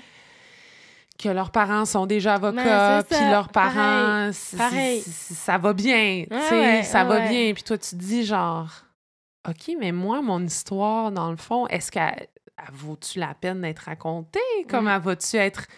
Puis j'ai l'impression que s'il y en a, il y en a plus des gens issus de la diversité, issus des communautés ethniques, ben ce genre de bagage-là, ça va être... inté- Tu sais, on va être, on va être content de l'avoir, ce bagage-là, alors qu'en ce moment, on est comme, ah, ouais, non, tu fais pas Tu fites pas, mais on sait pas pourquoi. Ouais, c'est Ça, c'est comme, ah, c'est- comme, oh, Oui, peut-être, mais, comme. euh. Hein? Peut-être. Puis tu parlais beaucoup d'affirmative actions, euh, en français, discrimination euh, positive. Positive, ouais. Qu'est-ce que t'en penses de ça?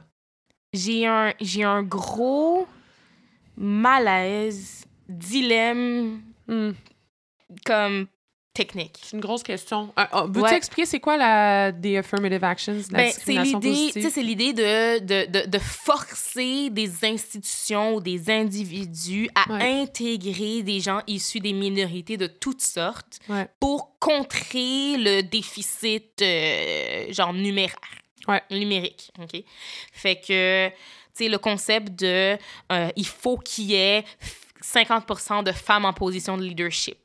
Fait que là, ben, indépendamment, tu sais, c'est pas indépendamment de c'est qui, mais c'est comme, ah, tu sais, il faut qu'il y ait ce quota-là, fait comme on va trouver notre 50% Le problème que j'ai avec ça, c'est que ça, ça, ça, ça, it feeds into, ça, ça, comment dire, ça alimente la notion de, ben, les gens qui se font prendre, qui, font, qui sont issus des minorités, ils méritent pas leur place. C'est ça mon problème. Puis je suis comme, non, ah, les gens méritent leur place. Méritent en- méritent en Méritent tabarouette leur place. ouais. Puis le problème, ils la méritent vraiment beaucoup, puis ils travaillent vraiment, vraiment fort pour cette place-là, mais on leur met des barrières. Mais comme vous comprenez pas le concept de barrière, on va vous forcer à les intégrer. Comme ça, vous allez bien voir que... Mais Mm. le problème avec ça, c'est ça, c'est que la, la manière dont c'est fait, comme c'est forcé, puis que c'est... C'est ça, c'est discrimination positive, fait qu'on force les gens à intégrer de l'état. Ben, les gens qui pensent que dans le fond, c'est des gens qui méritent pas leur place, ils ont comme un peu raison parce que c'est comme, ben non, mais tu sais, on les a juste mis là parce qu'ils remplissaient un nombre. Puis là, on leur donne raison, fait que ça fait juste comme, tu sais, status quo au final. Il y a personne qui évolue dans ses, dans ses, dans ses pensées. Mm. Alors que si on retire les barrières, par exemple, des entrevues à l'aveugle, des choses de même, tu sais, quand tu retires les barrières, c'est là que tu fais comme, ah, ben tu sais, quand tu retires les barrières, les nombres augmentent et ça a été fait sans forcer la main de personne, tu sais. Fait que on peut pas après se retourner contre ces gens-là puis dire t'es pas supposé être là, tu prends Ouais. la place de quelqu'un d'autre. Ouais. Sauf que tu dans un monde qui comprend pas très bien la notion de racisme systémique, euh, Ça existe pas. ben non, ça existe pas, tu sais. Fait quand t'es dans un monde qui comprend pas cette notion-là, comment est-ce que tu encourages les gens à changer sans leur forcer la main? Puis, ben, si tu leur forces pas la main, ils changent pas. Fait que c'est une roue sans fin. Fait que la discrimination positive, c'est quasiment tentant parce que t'es comme, ben, au moins, les choses vont changer. Mm. Puis à un moment donné, on va arrêter de se battre avec, tu sais, mais c'est ça. Fait que c'est... La discrimination positive, là, c'est c'est quelque chose de compliqué parce que, premièrement, là, ça, c'est quelque chose que les gens savent peut-être pas, mais c'est pas nouveau. C'est juste que c'est dans l'air du temps en ce moment de le plugger dans les conversations, mais c'est pas quelque chose de politiquement nouveau. C'est Ouais. quelque chose qui était déjà appliqué, euh, je pense, euh, déjà il y a une centaine d'années. C'est pas, pas quelque chose de nouveau. Moi, mon problème avec la discrimination positive, c'est que je pense que justement, c'est une paresse intellectuelle. Mhm, 100%. C'est une paresse politique. Mhm. C'est une paresse des dirigeants. Euh, parce que justement, tu fais juste établir un quota. Ouais. Puis t'es comme, OK, nous autres, on est super open, nous autres, on met des quotas, blablabla, c'est vraiment cool. Mais justement, c'est que t'engendres une espèce de frustration Mhm. qui est, quand tu y réfléchis bien, relativement compréhensible. Un peu justifié. Un peu beaucoup justifié. Tu dis, ben là, c'est vrai que ça fait un peu le contraire de ce qu'on recherche ultimement. Ouais. Moi, mon problème, c'est ça, c'est que je pense que la discrimination positive devrait toujours être rattachée à une action proactive, dans le Mhm. sens comme des programmes comme à UFT, Mhm. de se dire, OK, ben là, on va établir des quotas, mais en parallèle, on va aussi mettre en place un programme où on va essayer de comprendre c'est quoi le fucking problème. Puis là, le fucking problème, c'était justement que dans les processus d'entrevue, Ouais. ben, c'est toutes des personnes blanches d'un certain niveau de vie qui se ressemblent, puis Ouais. ils vont se sentir Connecté à. exact ou de se demander, OK, bon, on va établir ce quota-là, mais on peut-tu se demander pourquoi à la base les personnes noires, les personnes de la communauté LGBTQ+, les personnes autochtones, name it, pourquoi elles ne veulent pas appliquer ici? Pourquoi elles ne veulent pas se dire, moi, là, je me lance en médecine? Ouais. Il y a tellement d'autres problématiques que je pense qu'on n'ose pas adresser. Ouais. Une famille sur cinq au Canada, issue d'une famille euh, euh, de la diversité, est pauvre, Mhm. alors que c'est une famille sur 20 au Canada pour les familles blanches. Mm. Ben, déjà là, déjà là, il y a, Ouais. déjà une piste de Ouais. solution, là. Ouais. Tu sais, euh, en, en- je pense que, ben, nous autres, c'est le LSAT, mais vous autres, c'est le M4 euh, pour les anglophones. Euh, c'est long, ça coûte cher. Euh, c'est qui qui peut se permettre d'étudier puis d'aller faire ces tests-là? Mm. C'est certainement pas justement les personnes qui sont issues d'une famille sur cinq qui doivent accumuler les trois jobs Mm. pour pouvoir espérer peut-être accéder à des études postsecondaires. Ouais. Non, mais c'est ça.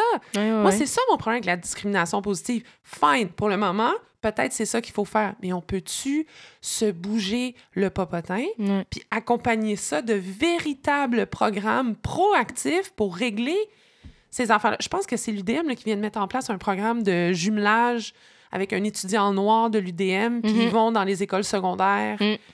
Mais ça, c'est important, faire Ouais. ça! Ouais, ouais, Des modèles! C'est ça. Hey, dude, cette fille-là, elle a juste genre six ans de plus que moi. Elle a grandi Puis, dans le même quartier que moi. She did it. Ouais. She fucking did it. 100% Faut, il le faut, ça. Puis tu sais, même, je mettrais un contre-argument à ce que tu dis, qui est si on fait l'exercice intellectuel de d'aller chercher sont où les problèmes, puis de les régler vraiment at the root, en Ouais. retirant les barrières, on n'a plus besoin de discrimination positive. En plus? Enlève-moi ça. En plus? C'est pas nécessaire. Ben oui. Tu retires les quotas. Tu sais, les quotas sont non nécessaires. Tu sais, Ouais. UFT, à la fin de la journée, that's what they did. Ouais. Ils ont même pas parlé de quotas. Il y avait, il y avait même pas un nombre minimum. De, Il y avait pas un nombre minimum. Ils ont juste dit, on va juste créer une espèce de pathway pour que les gens qui sont issus de la diversité soient évalués par des gens qui sont aussi diversifiés. Puis turns raison. out, ça a donné 25 étudiants. Good job, guys. C'est Oui, tout, là. Ouais, mais ça, a pris du temps. Oui, ça a pris du temps. Réfléchir, Oui, ça a pris du temps. s'asseoir, Oui, ben planifier, Ça a pris le que- mettre sur papier. C'est ça. Ça a pris que les gens en position de leadership fassent comme Ah, OK, ouais, essayons voir. Reconnaître son privilège. Ben, c'est ça. Mais ça, oula. Ouh, c'est quoi la phrase encore? C'est genre, when you are used to privilege, equality feels like discrimination. C'est fucked up. Ça fait ça. Mais c'est vrai. Tu sais, C'est comme, oh non, mais, ah non, mais, mais là, c'est pas juste parce que, comme, moi, j'ai travaillé pour. Oui, oui, mais tout le monde a travaillé pour être là, OK, Boubou? Genre, c'est pas genre. Cet argument. Tu sais? Puis c'est pour ça que j'aime pas la discrimination positive parce que ça donne raison à des gens qui pensent comme ça. Je veux pas. raison. Je veux pas la discrimination positive parce que je suis comme non, enlève-moi ça parce que, à ce mo- parce que je refuse qu'une personne comme ouais, mais moi, c'est pas juste, j'ai travaillé pour puis je me suis pas fait donner ma. C'est pas que tu t'es fait donner ta place, chérie, mais c'est Ouais. parce que Ouais. la personne à côté de toi s'est fait enlever sa place. Merci. OK? Merci. À cause de sa couleur de peau. Merci. Ou parce que c'est une femme. Ouais. Ou parce qu'elle est sur l'arc-en-ciel. Ou parce que, genre, elle a une euh, a disability. Ou parce qu'elle est issue de la communauté autochtone. OK? À la fin de la journée, that's the issue. C'est ça le problème. Mm. That's what we need to remove. C'est ça. Ah, ultimement, là, la discrimination positive, ça devrait être une mesure temporaire. Temporaire. Mm. Ça devrait pas, ça devrait pas être là sur le long terme parce que tu as tout à fait raison. Ça donne, ça donne du poids à l'argument qu'on déteste Ouais. que ah ben moi j'ai travaillé fort pour ça puis là. Je fais juste donner ma place à quelqu'un d'autre. Mais là pour le moment, par contre, moi je pense pour le moment on en a un peu besoin. Mon Mm. point par exemple, c'est je veux, je veux voir qu'il y a d'autres programmes Mm. qui permettent justement de d'éliminer cette mesure-là sur le long terme. Qu'on n'en Mm. ait plus besoin. Mais je sais pas, en même temps, les humains sont paresseux, Sam. Je sais pas si tu leur donnes la discrimination positive, s'ils vont faire l'exercice, tu comprends? Suis comme, maybe, peut-être que, justement, faut pas qu'on le fasse pour forcer les gens à faire un effort. Mais là, d'un autre côté, est-ce que les gens vont vraiment faire l'effort? Ben, t'as pas le choix, parce que quand t'as des gens qui, qui, qui, qui, qui descendent dans la rue puis qui commencent à faire du bruit, à un moment donné, t'as pas le choix d'écouter. Puis that's the thing. So, gr- graduellement, on est en train d'augmenter nos nombres dans différents milieux, mais on le fait à pas de tortue, but like, we're there. Tu sais, on augmente. Il y a de plus en plus d'étudiants en médecine qui sont issus de la diversité, Mm. tant la diversité culturelle que la diversité socio-économique. Ouais. Genre, pas le choix. Tu sais. Mm. Fait au fur et à mesure, plus on est, Mm. Tu sais, ça va prendre plusieurs générations parce que ça prend que, genre, les vieilles personnes, genre, finissent par, comme, prendre leur retraite puis qu'on prenne la relève avec tout le respect que je leur dois. Fais-tu de l'agisme? Non, jamais. Un peu. Fait que, tu sais, dans le sens où les gens qui font partie de ceux qui ont contribué à encourager ce problème-là, ben, il faut qu'ils prennent leur retraite à un moment donné, tu sais. Fait Mm. comme, veux, veux pas, la nouvelle génération, j'ose espérer qu'elle est un petit peu plus ouverte et compréhensive et ta, ta, ta, ta, ta. So, éventuellement, on va prendre la relève en position de leadership, puis éventuellement, on va encourager les choses à changer. Je, je, je, je- j'aime ça. Ouais. J'aime ça, ce que j'entends. Par Mais- contre, j'ai dit, dit ça à une amie récemment, puis moi, ce qui me fascine en ce moment, c'est à quel point... Puis là, j'ose croire que c'est pas nécessairement... Puis les boomers qui m'écoutent, je vous aime, là. Allô, je... vous êtes pas beaucoup, vous êtes les parents de mes invités. Mais je pense que les boomers... J'ose croire que les boomers, en ce moment, si on regarde historiquement parlant, c'est quand même la génération des années 70 Ouais. le Parti québécois en 76 qui prend le pouvoir, Mm. Les grosses remises en question sociétales, mai 68 en France. Tu sais, vraiment, des... c'est cette génération-là là, qui voulait vraiment, tu sais, le- contre la guerre du Vietnam, Mhm. une génération qui voulait révolutionner, changer les choses, changer le système. And here we are en 2022. C'est des gens en contre-pipe contre les pistes cyclables. Mhm. Euh, c'est des gens en contre-pipe contre le mot, les maudits woke. Les mots. Hey, le- ça, Mais là. c'est parce qu'une chose à la fois, ça. Non, Une chose à la fois. Non, mais je ne j'aimerais que quelqu'un m'explique ça contre l'environnement, contre je je comprends pas. Puis là je disais ça à mon ami, je me disais est-ce que à un certain moment donné, genre à partir de 50 ans, tu perds toute ta personnalité pré 50 ans puis tu mets genre un suit de post 50 ans Genre qu'est-ce qui arrive? Je sais pas, on dirait que les gens perdent leurs illusions, ils perdent leur- leur- leurs idéaux, leurs euh, Non, en fait, non. That's the thing. Je pense que c'est ça la différence. C'est que les idéaux sont figés, figés dans le temps. Ah, c'est un bon point ça. Moi, ma perception, c'est que, tu sais, les gens sont bien avec les choses qui leur ressemblent. Hmm. Ils sont drivés et motivés pour aider dans les choses qui les concernent. Hmm. Fait que si t'es une personne, si une femme, par exemple, c'est pas pour rien que le féminisme blanc versus le féminisme intersectionnel, c'est pas la même game. Ouais. C'est pas la même conversation. That's Mm. exactly what it is. C'est qu'à la fin de la journée, si tu es, tu une femme blanche qui revendique les droits pour les femmes, puis tu penses que tu le fais pour toutes les femmes, mais tu reconnais pas que la femme de couleur, elle a une réalité qui est différente de la tienne, puis elle se fait discriminer différemment que toi, ben tu reconnais pas finalement que t'es pas en train de travailler pour tout le monde, tu travailles que pour ta propre tête. Puis tu travailles pour toi, pour tes bénéfices à toi, puis tu vas t'arrêter quand c'est rendu le temps de travailler pour les autres. Mm. Fait que I feel like, at the end of the day, that's the thing. Tu sais, les gens étaient là, puis ils faisaient comme des grosses revendications pour, tu sais, on est contre ça, on est contre ci, on est contre ça. Mais c'était des choses qui les concernaient. C'est des choses qui étaient dans leur cours. C'est pour mon bien à moi, puis le bien des gens qui m'entourent, puis le bien des gens que j'aime. Mais genre, ils vont pas l'étendre à, à la petite génération de milléniaux qui sont là, puis qui font des revendications. Parce que là, ils sont de- confortables dans Ben le oui, système bien, actuel. Ben c'est ça. Mm. C'est comme, yo, on a revendiqué tout ça, puis on l'a, on l'a reçu. Genre, let's go, man, on est bien. Genre, c'est Ouais. assez, là. Puis à un moment donné, il faut pas trop en demander non plus. Non, ça c'est vrai. Fait que si moi, je suis à l'aise, pourquoi toi, t'es pas à l'aise avec ce que j'ai demandé? C'est assez, là. Mm. Ben, tu réalises pas que toi, les gains que tu as fait au niveau de tes droits, ben, ils s'appliquent pas pour moi, là. Ou ils s'appliquent minimalement, ben, il y a, y y une vraiment bonne grosse partie qui est encore en train de me discriminer, mais toi, ça te concerne pas, fait que tu le réalises pas, fait que tu prêtes Mm. pas attention. Mm. Fait que je pense que les idéaux, ils sont figés dans le temps, sont figés, puis ils s'arrêtent à la ligne où ça te concerne. Mm. C'est tout. Mm. Fait que pour aller au-delà de ça, ça prend. euh, ça prend que tu t'entoures de gens qui vivent des choses différentes de toi pour que tu Mhm. fasses comme Oh, Oh, oh, oh, oh. c'est plus que ce que je pensais. Est-ce que tu es plus impatiente envers justement la discrimination, le racisme dans la, dans, dans, dans la vie à l'extérieur de l'hôpital? Ouais, pas mal.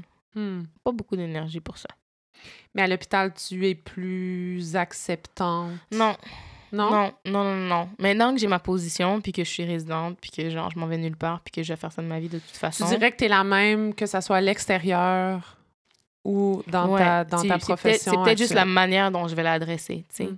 Parce que à l'extérieur, je suis une minorité, mais je suis moins minoritaire qu'à l'hôpital, Ouais, c'est ça. right? So, disons que Tu as confronter... une position hiérarchique aussi qui est très diffé- différente à l'hôpital. Exactement. Est-ce que tu te fais challenger euh, plus que tes... Tout le temps. Ah ouais. tout le temps, trop souvent. C'est un problème. Mais là, l'avantage que j'ai, c'est que ça fait maintenant trois ans que je fais ça, donc je côtoie les mêmes gens ouais. et j'ai fini par faire mon, faire un peu mon nom, faire ma place, faire mon truc. Fait que les gens me reconnaissent comme étant, OK, ça, c'est une résidente de telle année, puis elle est bonne dans ça, elle est bonne dans ça, elle est bonne dans ça. Fait que les gens me respectent un peu plus. Donc, j'ai de moins en moins d'interactions désagréables parce que les gens se rappellent que finalement. Mais souvent, au premier abord, Mm. ça arrive que je me fasse beaucoup challenger en mode, t'es-tu sûr de ce que tu dis, toi? C'est-tu vrai? c'est Non, ça. non, va voir avec ton patron avant de. tu sais? Fait que. Puis là, graduellement, au fur et à mesure, on me challenge, puis là, finalement, j'avais raison. Ou on me challenge, puis là, finalement, je fais quelque chose de vraiment bien. Ou on me challenge, puis là, finalement, le, patient est comme, elle est tellement bonne, elle, m'a tellement aidé, merci beaucoup. Fait que, graduellement, les gens font comme, OK, elle est pas, elle pas cave, puis elle est pas pire. Fait que là, c'est comme, OK, elle, on peut lui faire confiance, mais c'est à moi qu'on donne ce privilège-là de me faire confiance sur la base de l'expérience des trois dernières années. Mais maintenant, à R3, tu dois être en tabarnak quand ça arrive, ça. Ben oui, mais je veux dire, again, it's part of my life. So I don't have the energy or the time to genre, tu sais, de juste être comme là puis de, de m'accabler sur mon sort. C'est frustrant, c'est énervant.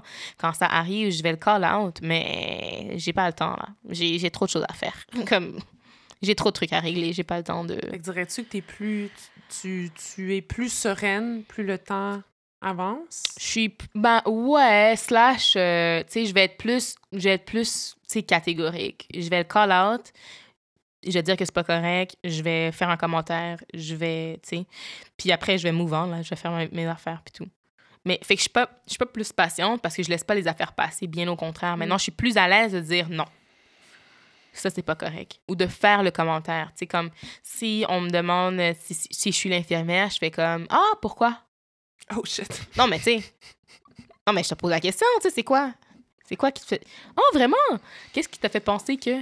Mm. Tu sais? Puis je force la, question- la personne à poser la. Tu sais, puis il faut que tu me regardes dans les yeux puis que tu me le dises pourquoi tu pensais que j'étais l'infirmière dans le fond, tu sais. Hmm. Comment c'est.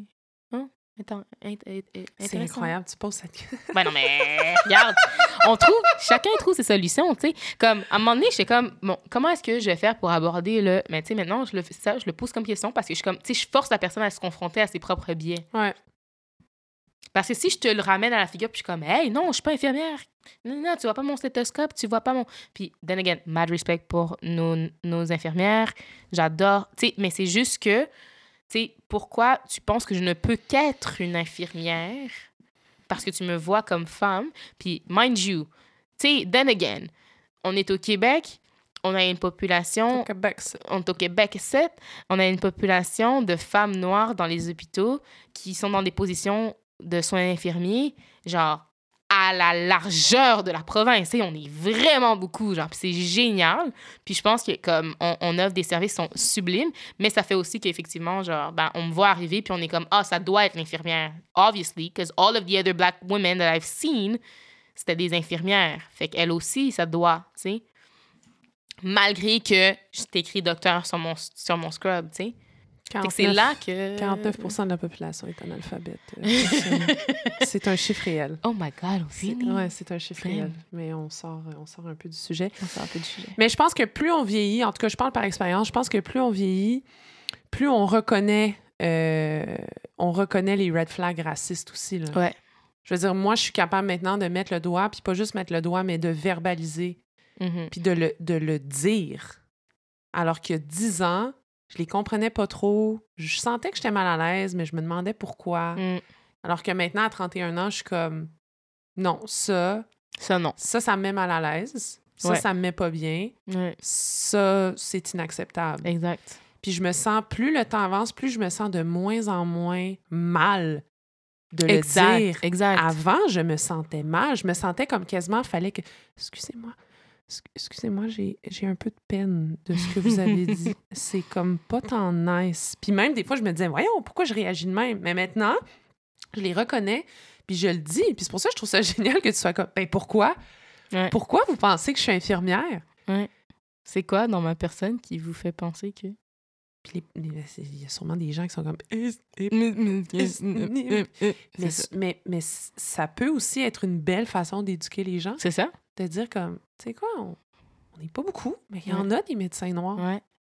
And we're here, and we're fighting, and we're great. Yeah. Est-ce que tu dirais qu'il y en a un peu plus dans le réseau anglophone? Euh... Par expérience? hmm. Non. J'en ai pas croisé beaucoup. J'en ai pas croisé beaucoup. Mais mettons, il n'y en a pas beaucoup dans le réseau anglophone, mais il y en a-tu un y peu plus que pas beaucoup que dans le... Tu sais, en tout respect, très sincèrement, je pense qu'à travers mes deux années de- d'externat, quand j'étais dans le réseau francophone, je pense que j'ai croisé un médecin noir, puis c'était pas mon, tu sais, c'était pas mon médecin noir, tu sais, je veux dire, c'était comme un médecin qui, qui, qui traversait un, un couloir dans l'hôpital, tu sais. J'étais comme, des, oh, wow! Monsieur, docteur!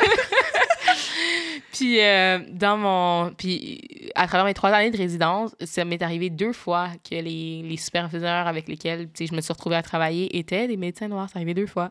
J'étais comme wow, oh my god. Oh, my- Une, une d'entre elles était une femme noire. Non mais tu sais c'est fou quand tu penses que tu sais J'encourage les gens à faire l'exercice. Tu sais, ça vous est arrivé combien de fois d'arriver au travail, de voir votre superviseur, puis de texter vos proches en mode Oh my God, you won't believe. That's what I live. Tu sais, c'est- ça- l'expérience. C'est comme, on est tellement pas beaucoup que quand ça c'est c'est mémorable. OK? Fait que j'ai texté mes proches en mode Guys, ma superviseure aujourd'hui est une noire. femme. C'est une femme noire.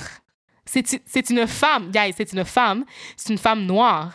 Je veux dire, on est de plus en plus de femmes médecins déjà de base, Ouais. c'est vraiment le fun. Ouais. Mais une femme noire, j'étais comme, mais mon Dieu. Ça, Mais- ça existe? Wow, je ne suis Ça pas existe. seule. Ça existe. Je ne suis pas seule. Et je veux dire, c'est c'est incroyable de vivre ça, là, mais je veux dire, j'ai 30 ans, guys. On est en 2022.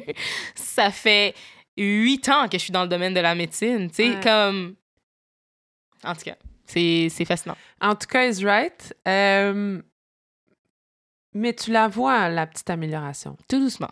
tout doucement. Parce que les gens parlent, parce que les gens sont descendus dans la rue en 2020. Puis Puis pas juste fait dans comme les chiffres, là. Pas juste dans les chiffres, mais dans la façon d'interagir, dans la façon d'aborder Ouais. cette réalité. Trouves-tu que le discours change là, dans ton milieu? C'est dur à dire. Hmm. C'est dur à dire.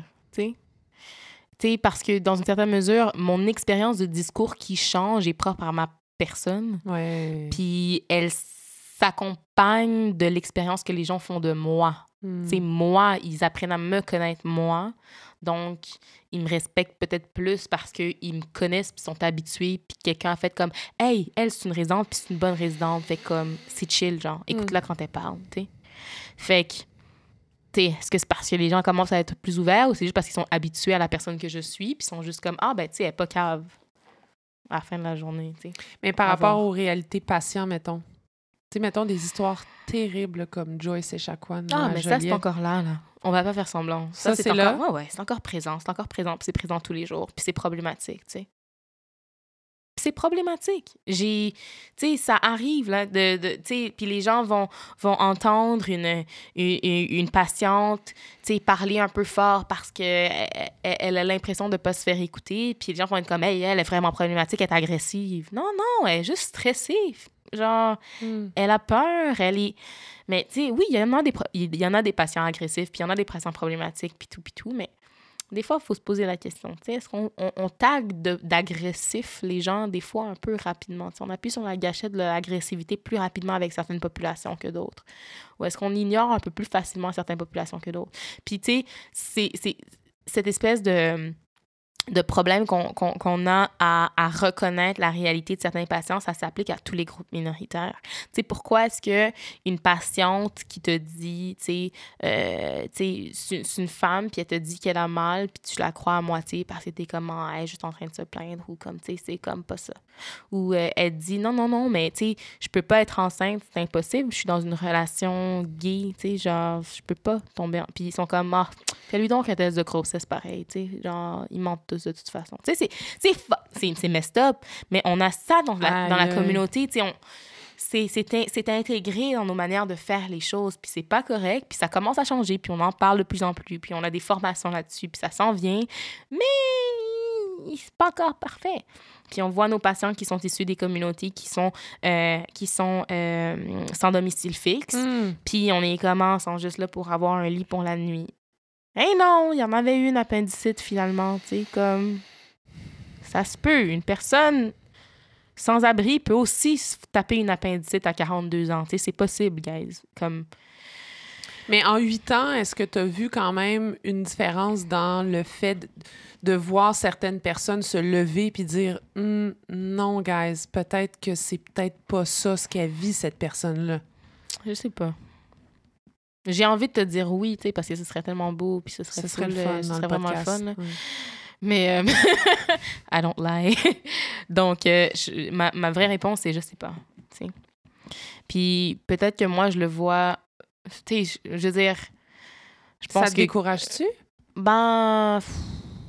Est-ce que ça me décourage? Personnellement, là, tu sais, on jase. Ben, Émotionnellement. Non, mais c'est épuisant. C'est épuisant, mais. euh, c'est comme.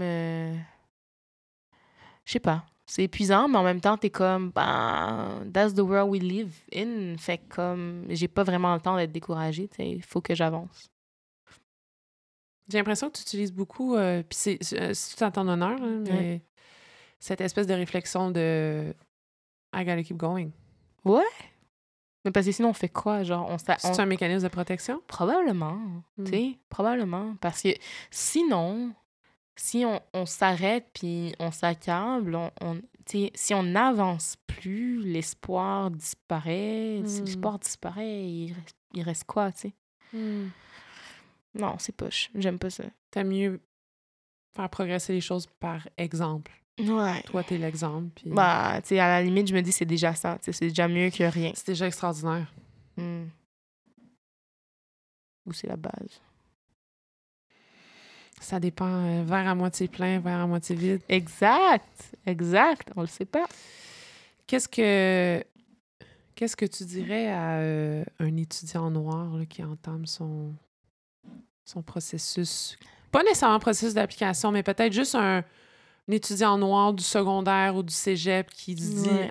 Hey, la médecine, why not coconut? Go. Do it. Be yourself. Hmm. Take space. Make noise. Tu sais, ils n'auront pas le choix à un moment donné de s'habituer. Hmm. C'est ça. À la fin de la journée, la force est dans le nombre. Hmm.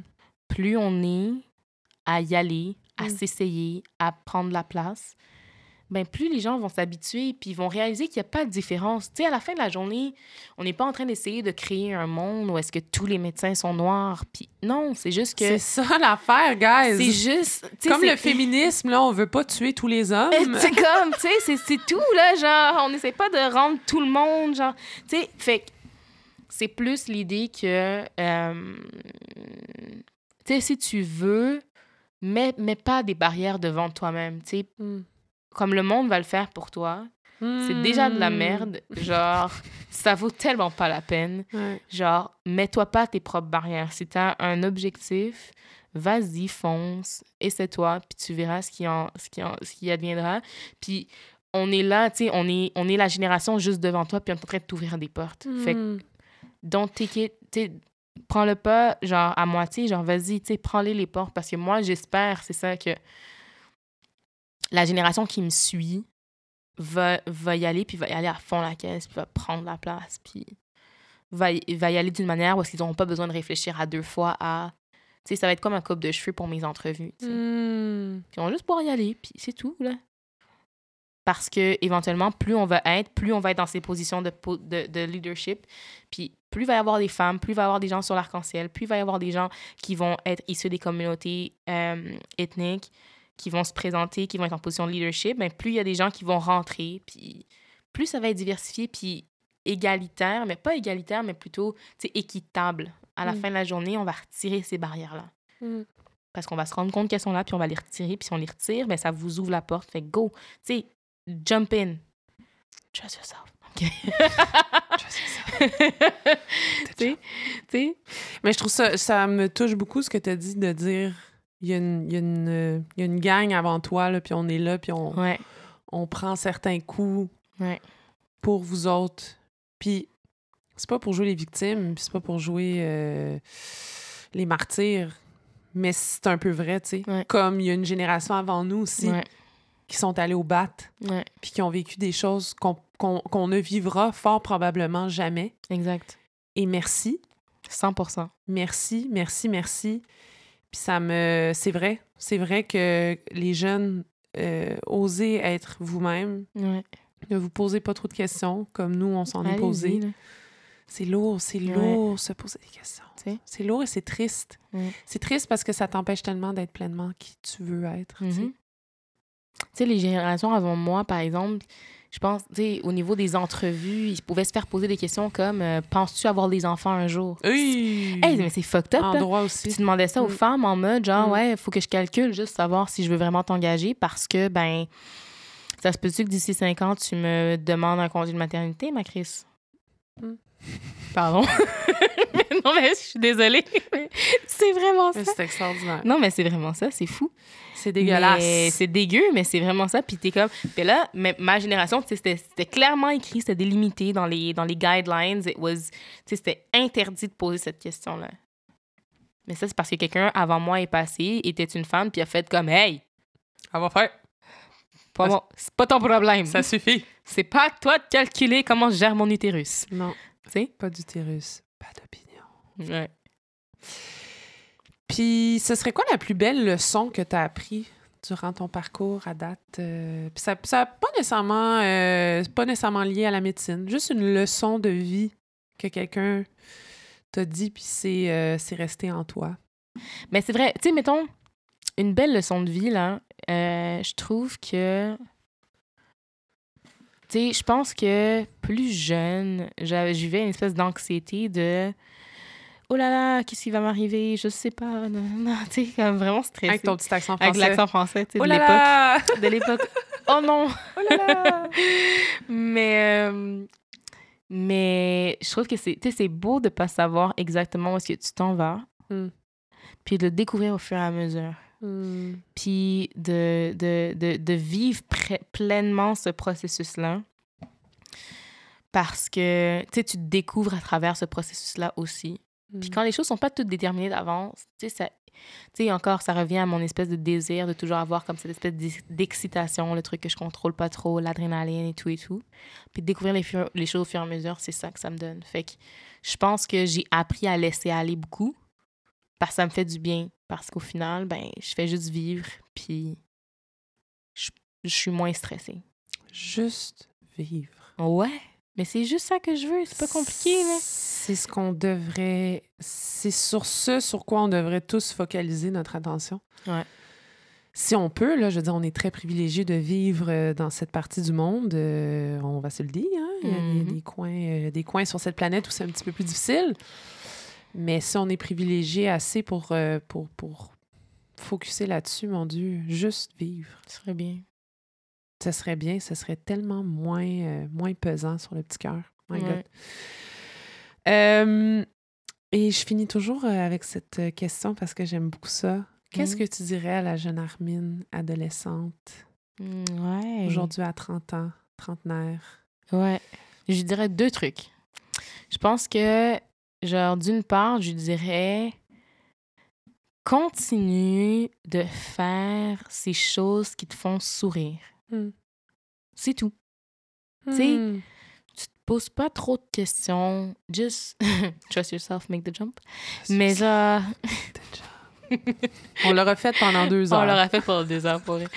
Mais, mais vraiment en mode genre, euh, tu, vas, tu vas prendre des décisions un peu folles Mm. que les gens vont pas trop comprendre, puis tu vas te lancer en médecine sur un coup de tête après avoir étudié pendant cinq ans pour devenir ergothérapeute, puis avoir travaillé pendant deux ans. Puis, why not? Mm.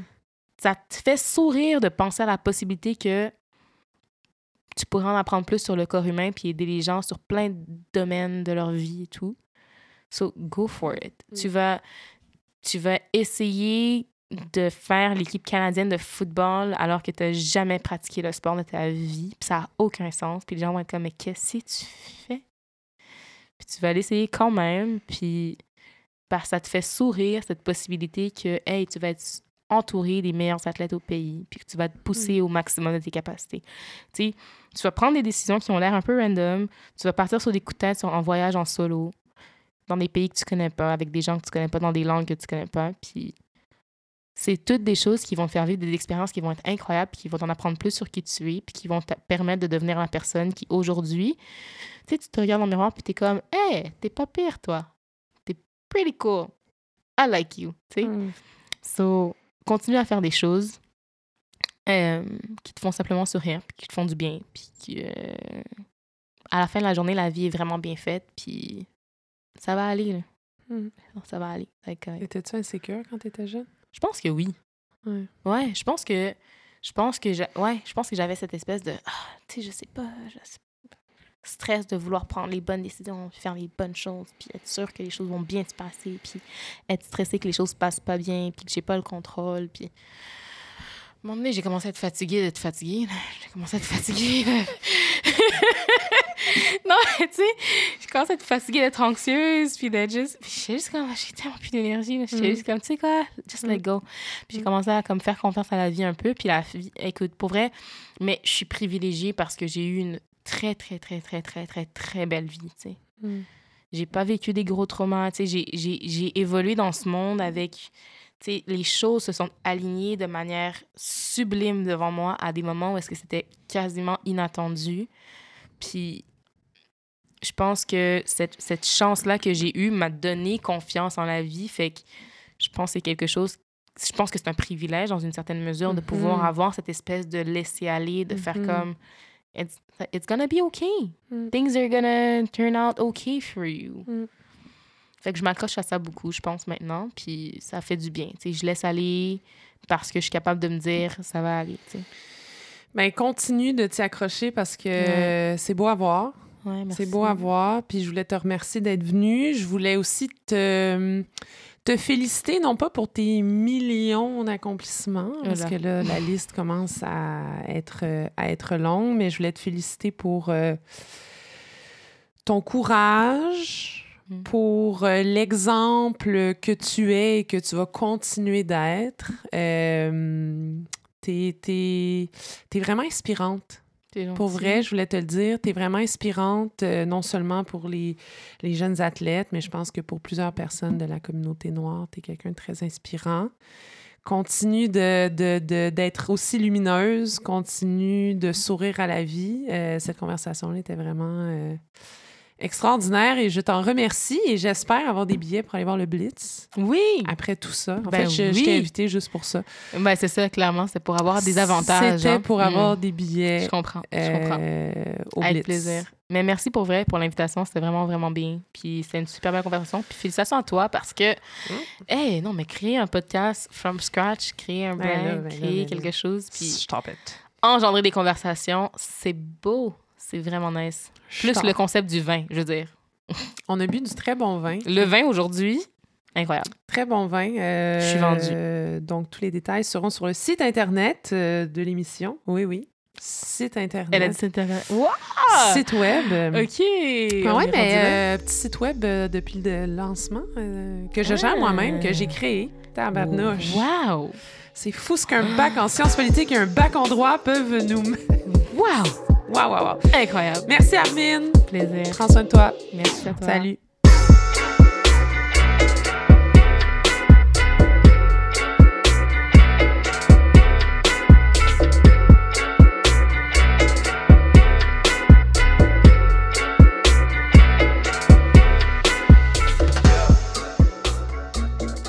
Alors, voilà, c'était l'épisode avec la sublime Armin Léo. J'espère que nos échanges vous ont permis de réfléchir sur ce sujet extrêmement important pour la société et surtout que vous avez apprécié la vulnérabilité avec laquelle Armin a détaillé ses expériences de vie en tant que femme noire, franchement inspirante. Lorsque j'ai décidé de lancer ce projet de podcast, c'est exactement pour favoriser ce type de conversation honnête avec des invités brillants, éloquents, puis attachants qui forcent la réflexion puis qui sèment sur leur passage de multiples jardins de lumière puis d'espoir. Regardez autour de vous. Des humains uniques comme ça, il y en a partout. Suffit de taire les bruits ambiants inutiles puis d'écouter tout doucement ce qu'ils ont à dire. Parce que notre humanité à tous, c'est bel et bien toutes ces petites racines qui nous unissent entre nous, bien enfouies sous terre. Déterrons-les, une conversation à la fois, un verre à la fois. Si vous avez aimé ce que vous venez d'entendre, n'oubliez pas d'aller mettre un avis 5 étoiles sur vos plateformes d'écoute, que ce soit Apple Podcast, Spotify ou Google Podcast. Sur ce, prenez soin de vous les cocos, prenez soin de vos beaux cœurs, de vos belles têtes et surtout, soyez gentils avec vous-même. C'est tellement important. Très bientôt, un prochain épisode des Insatiables.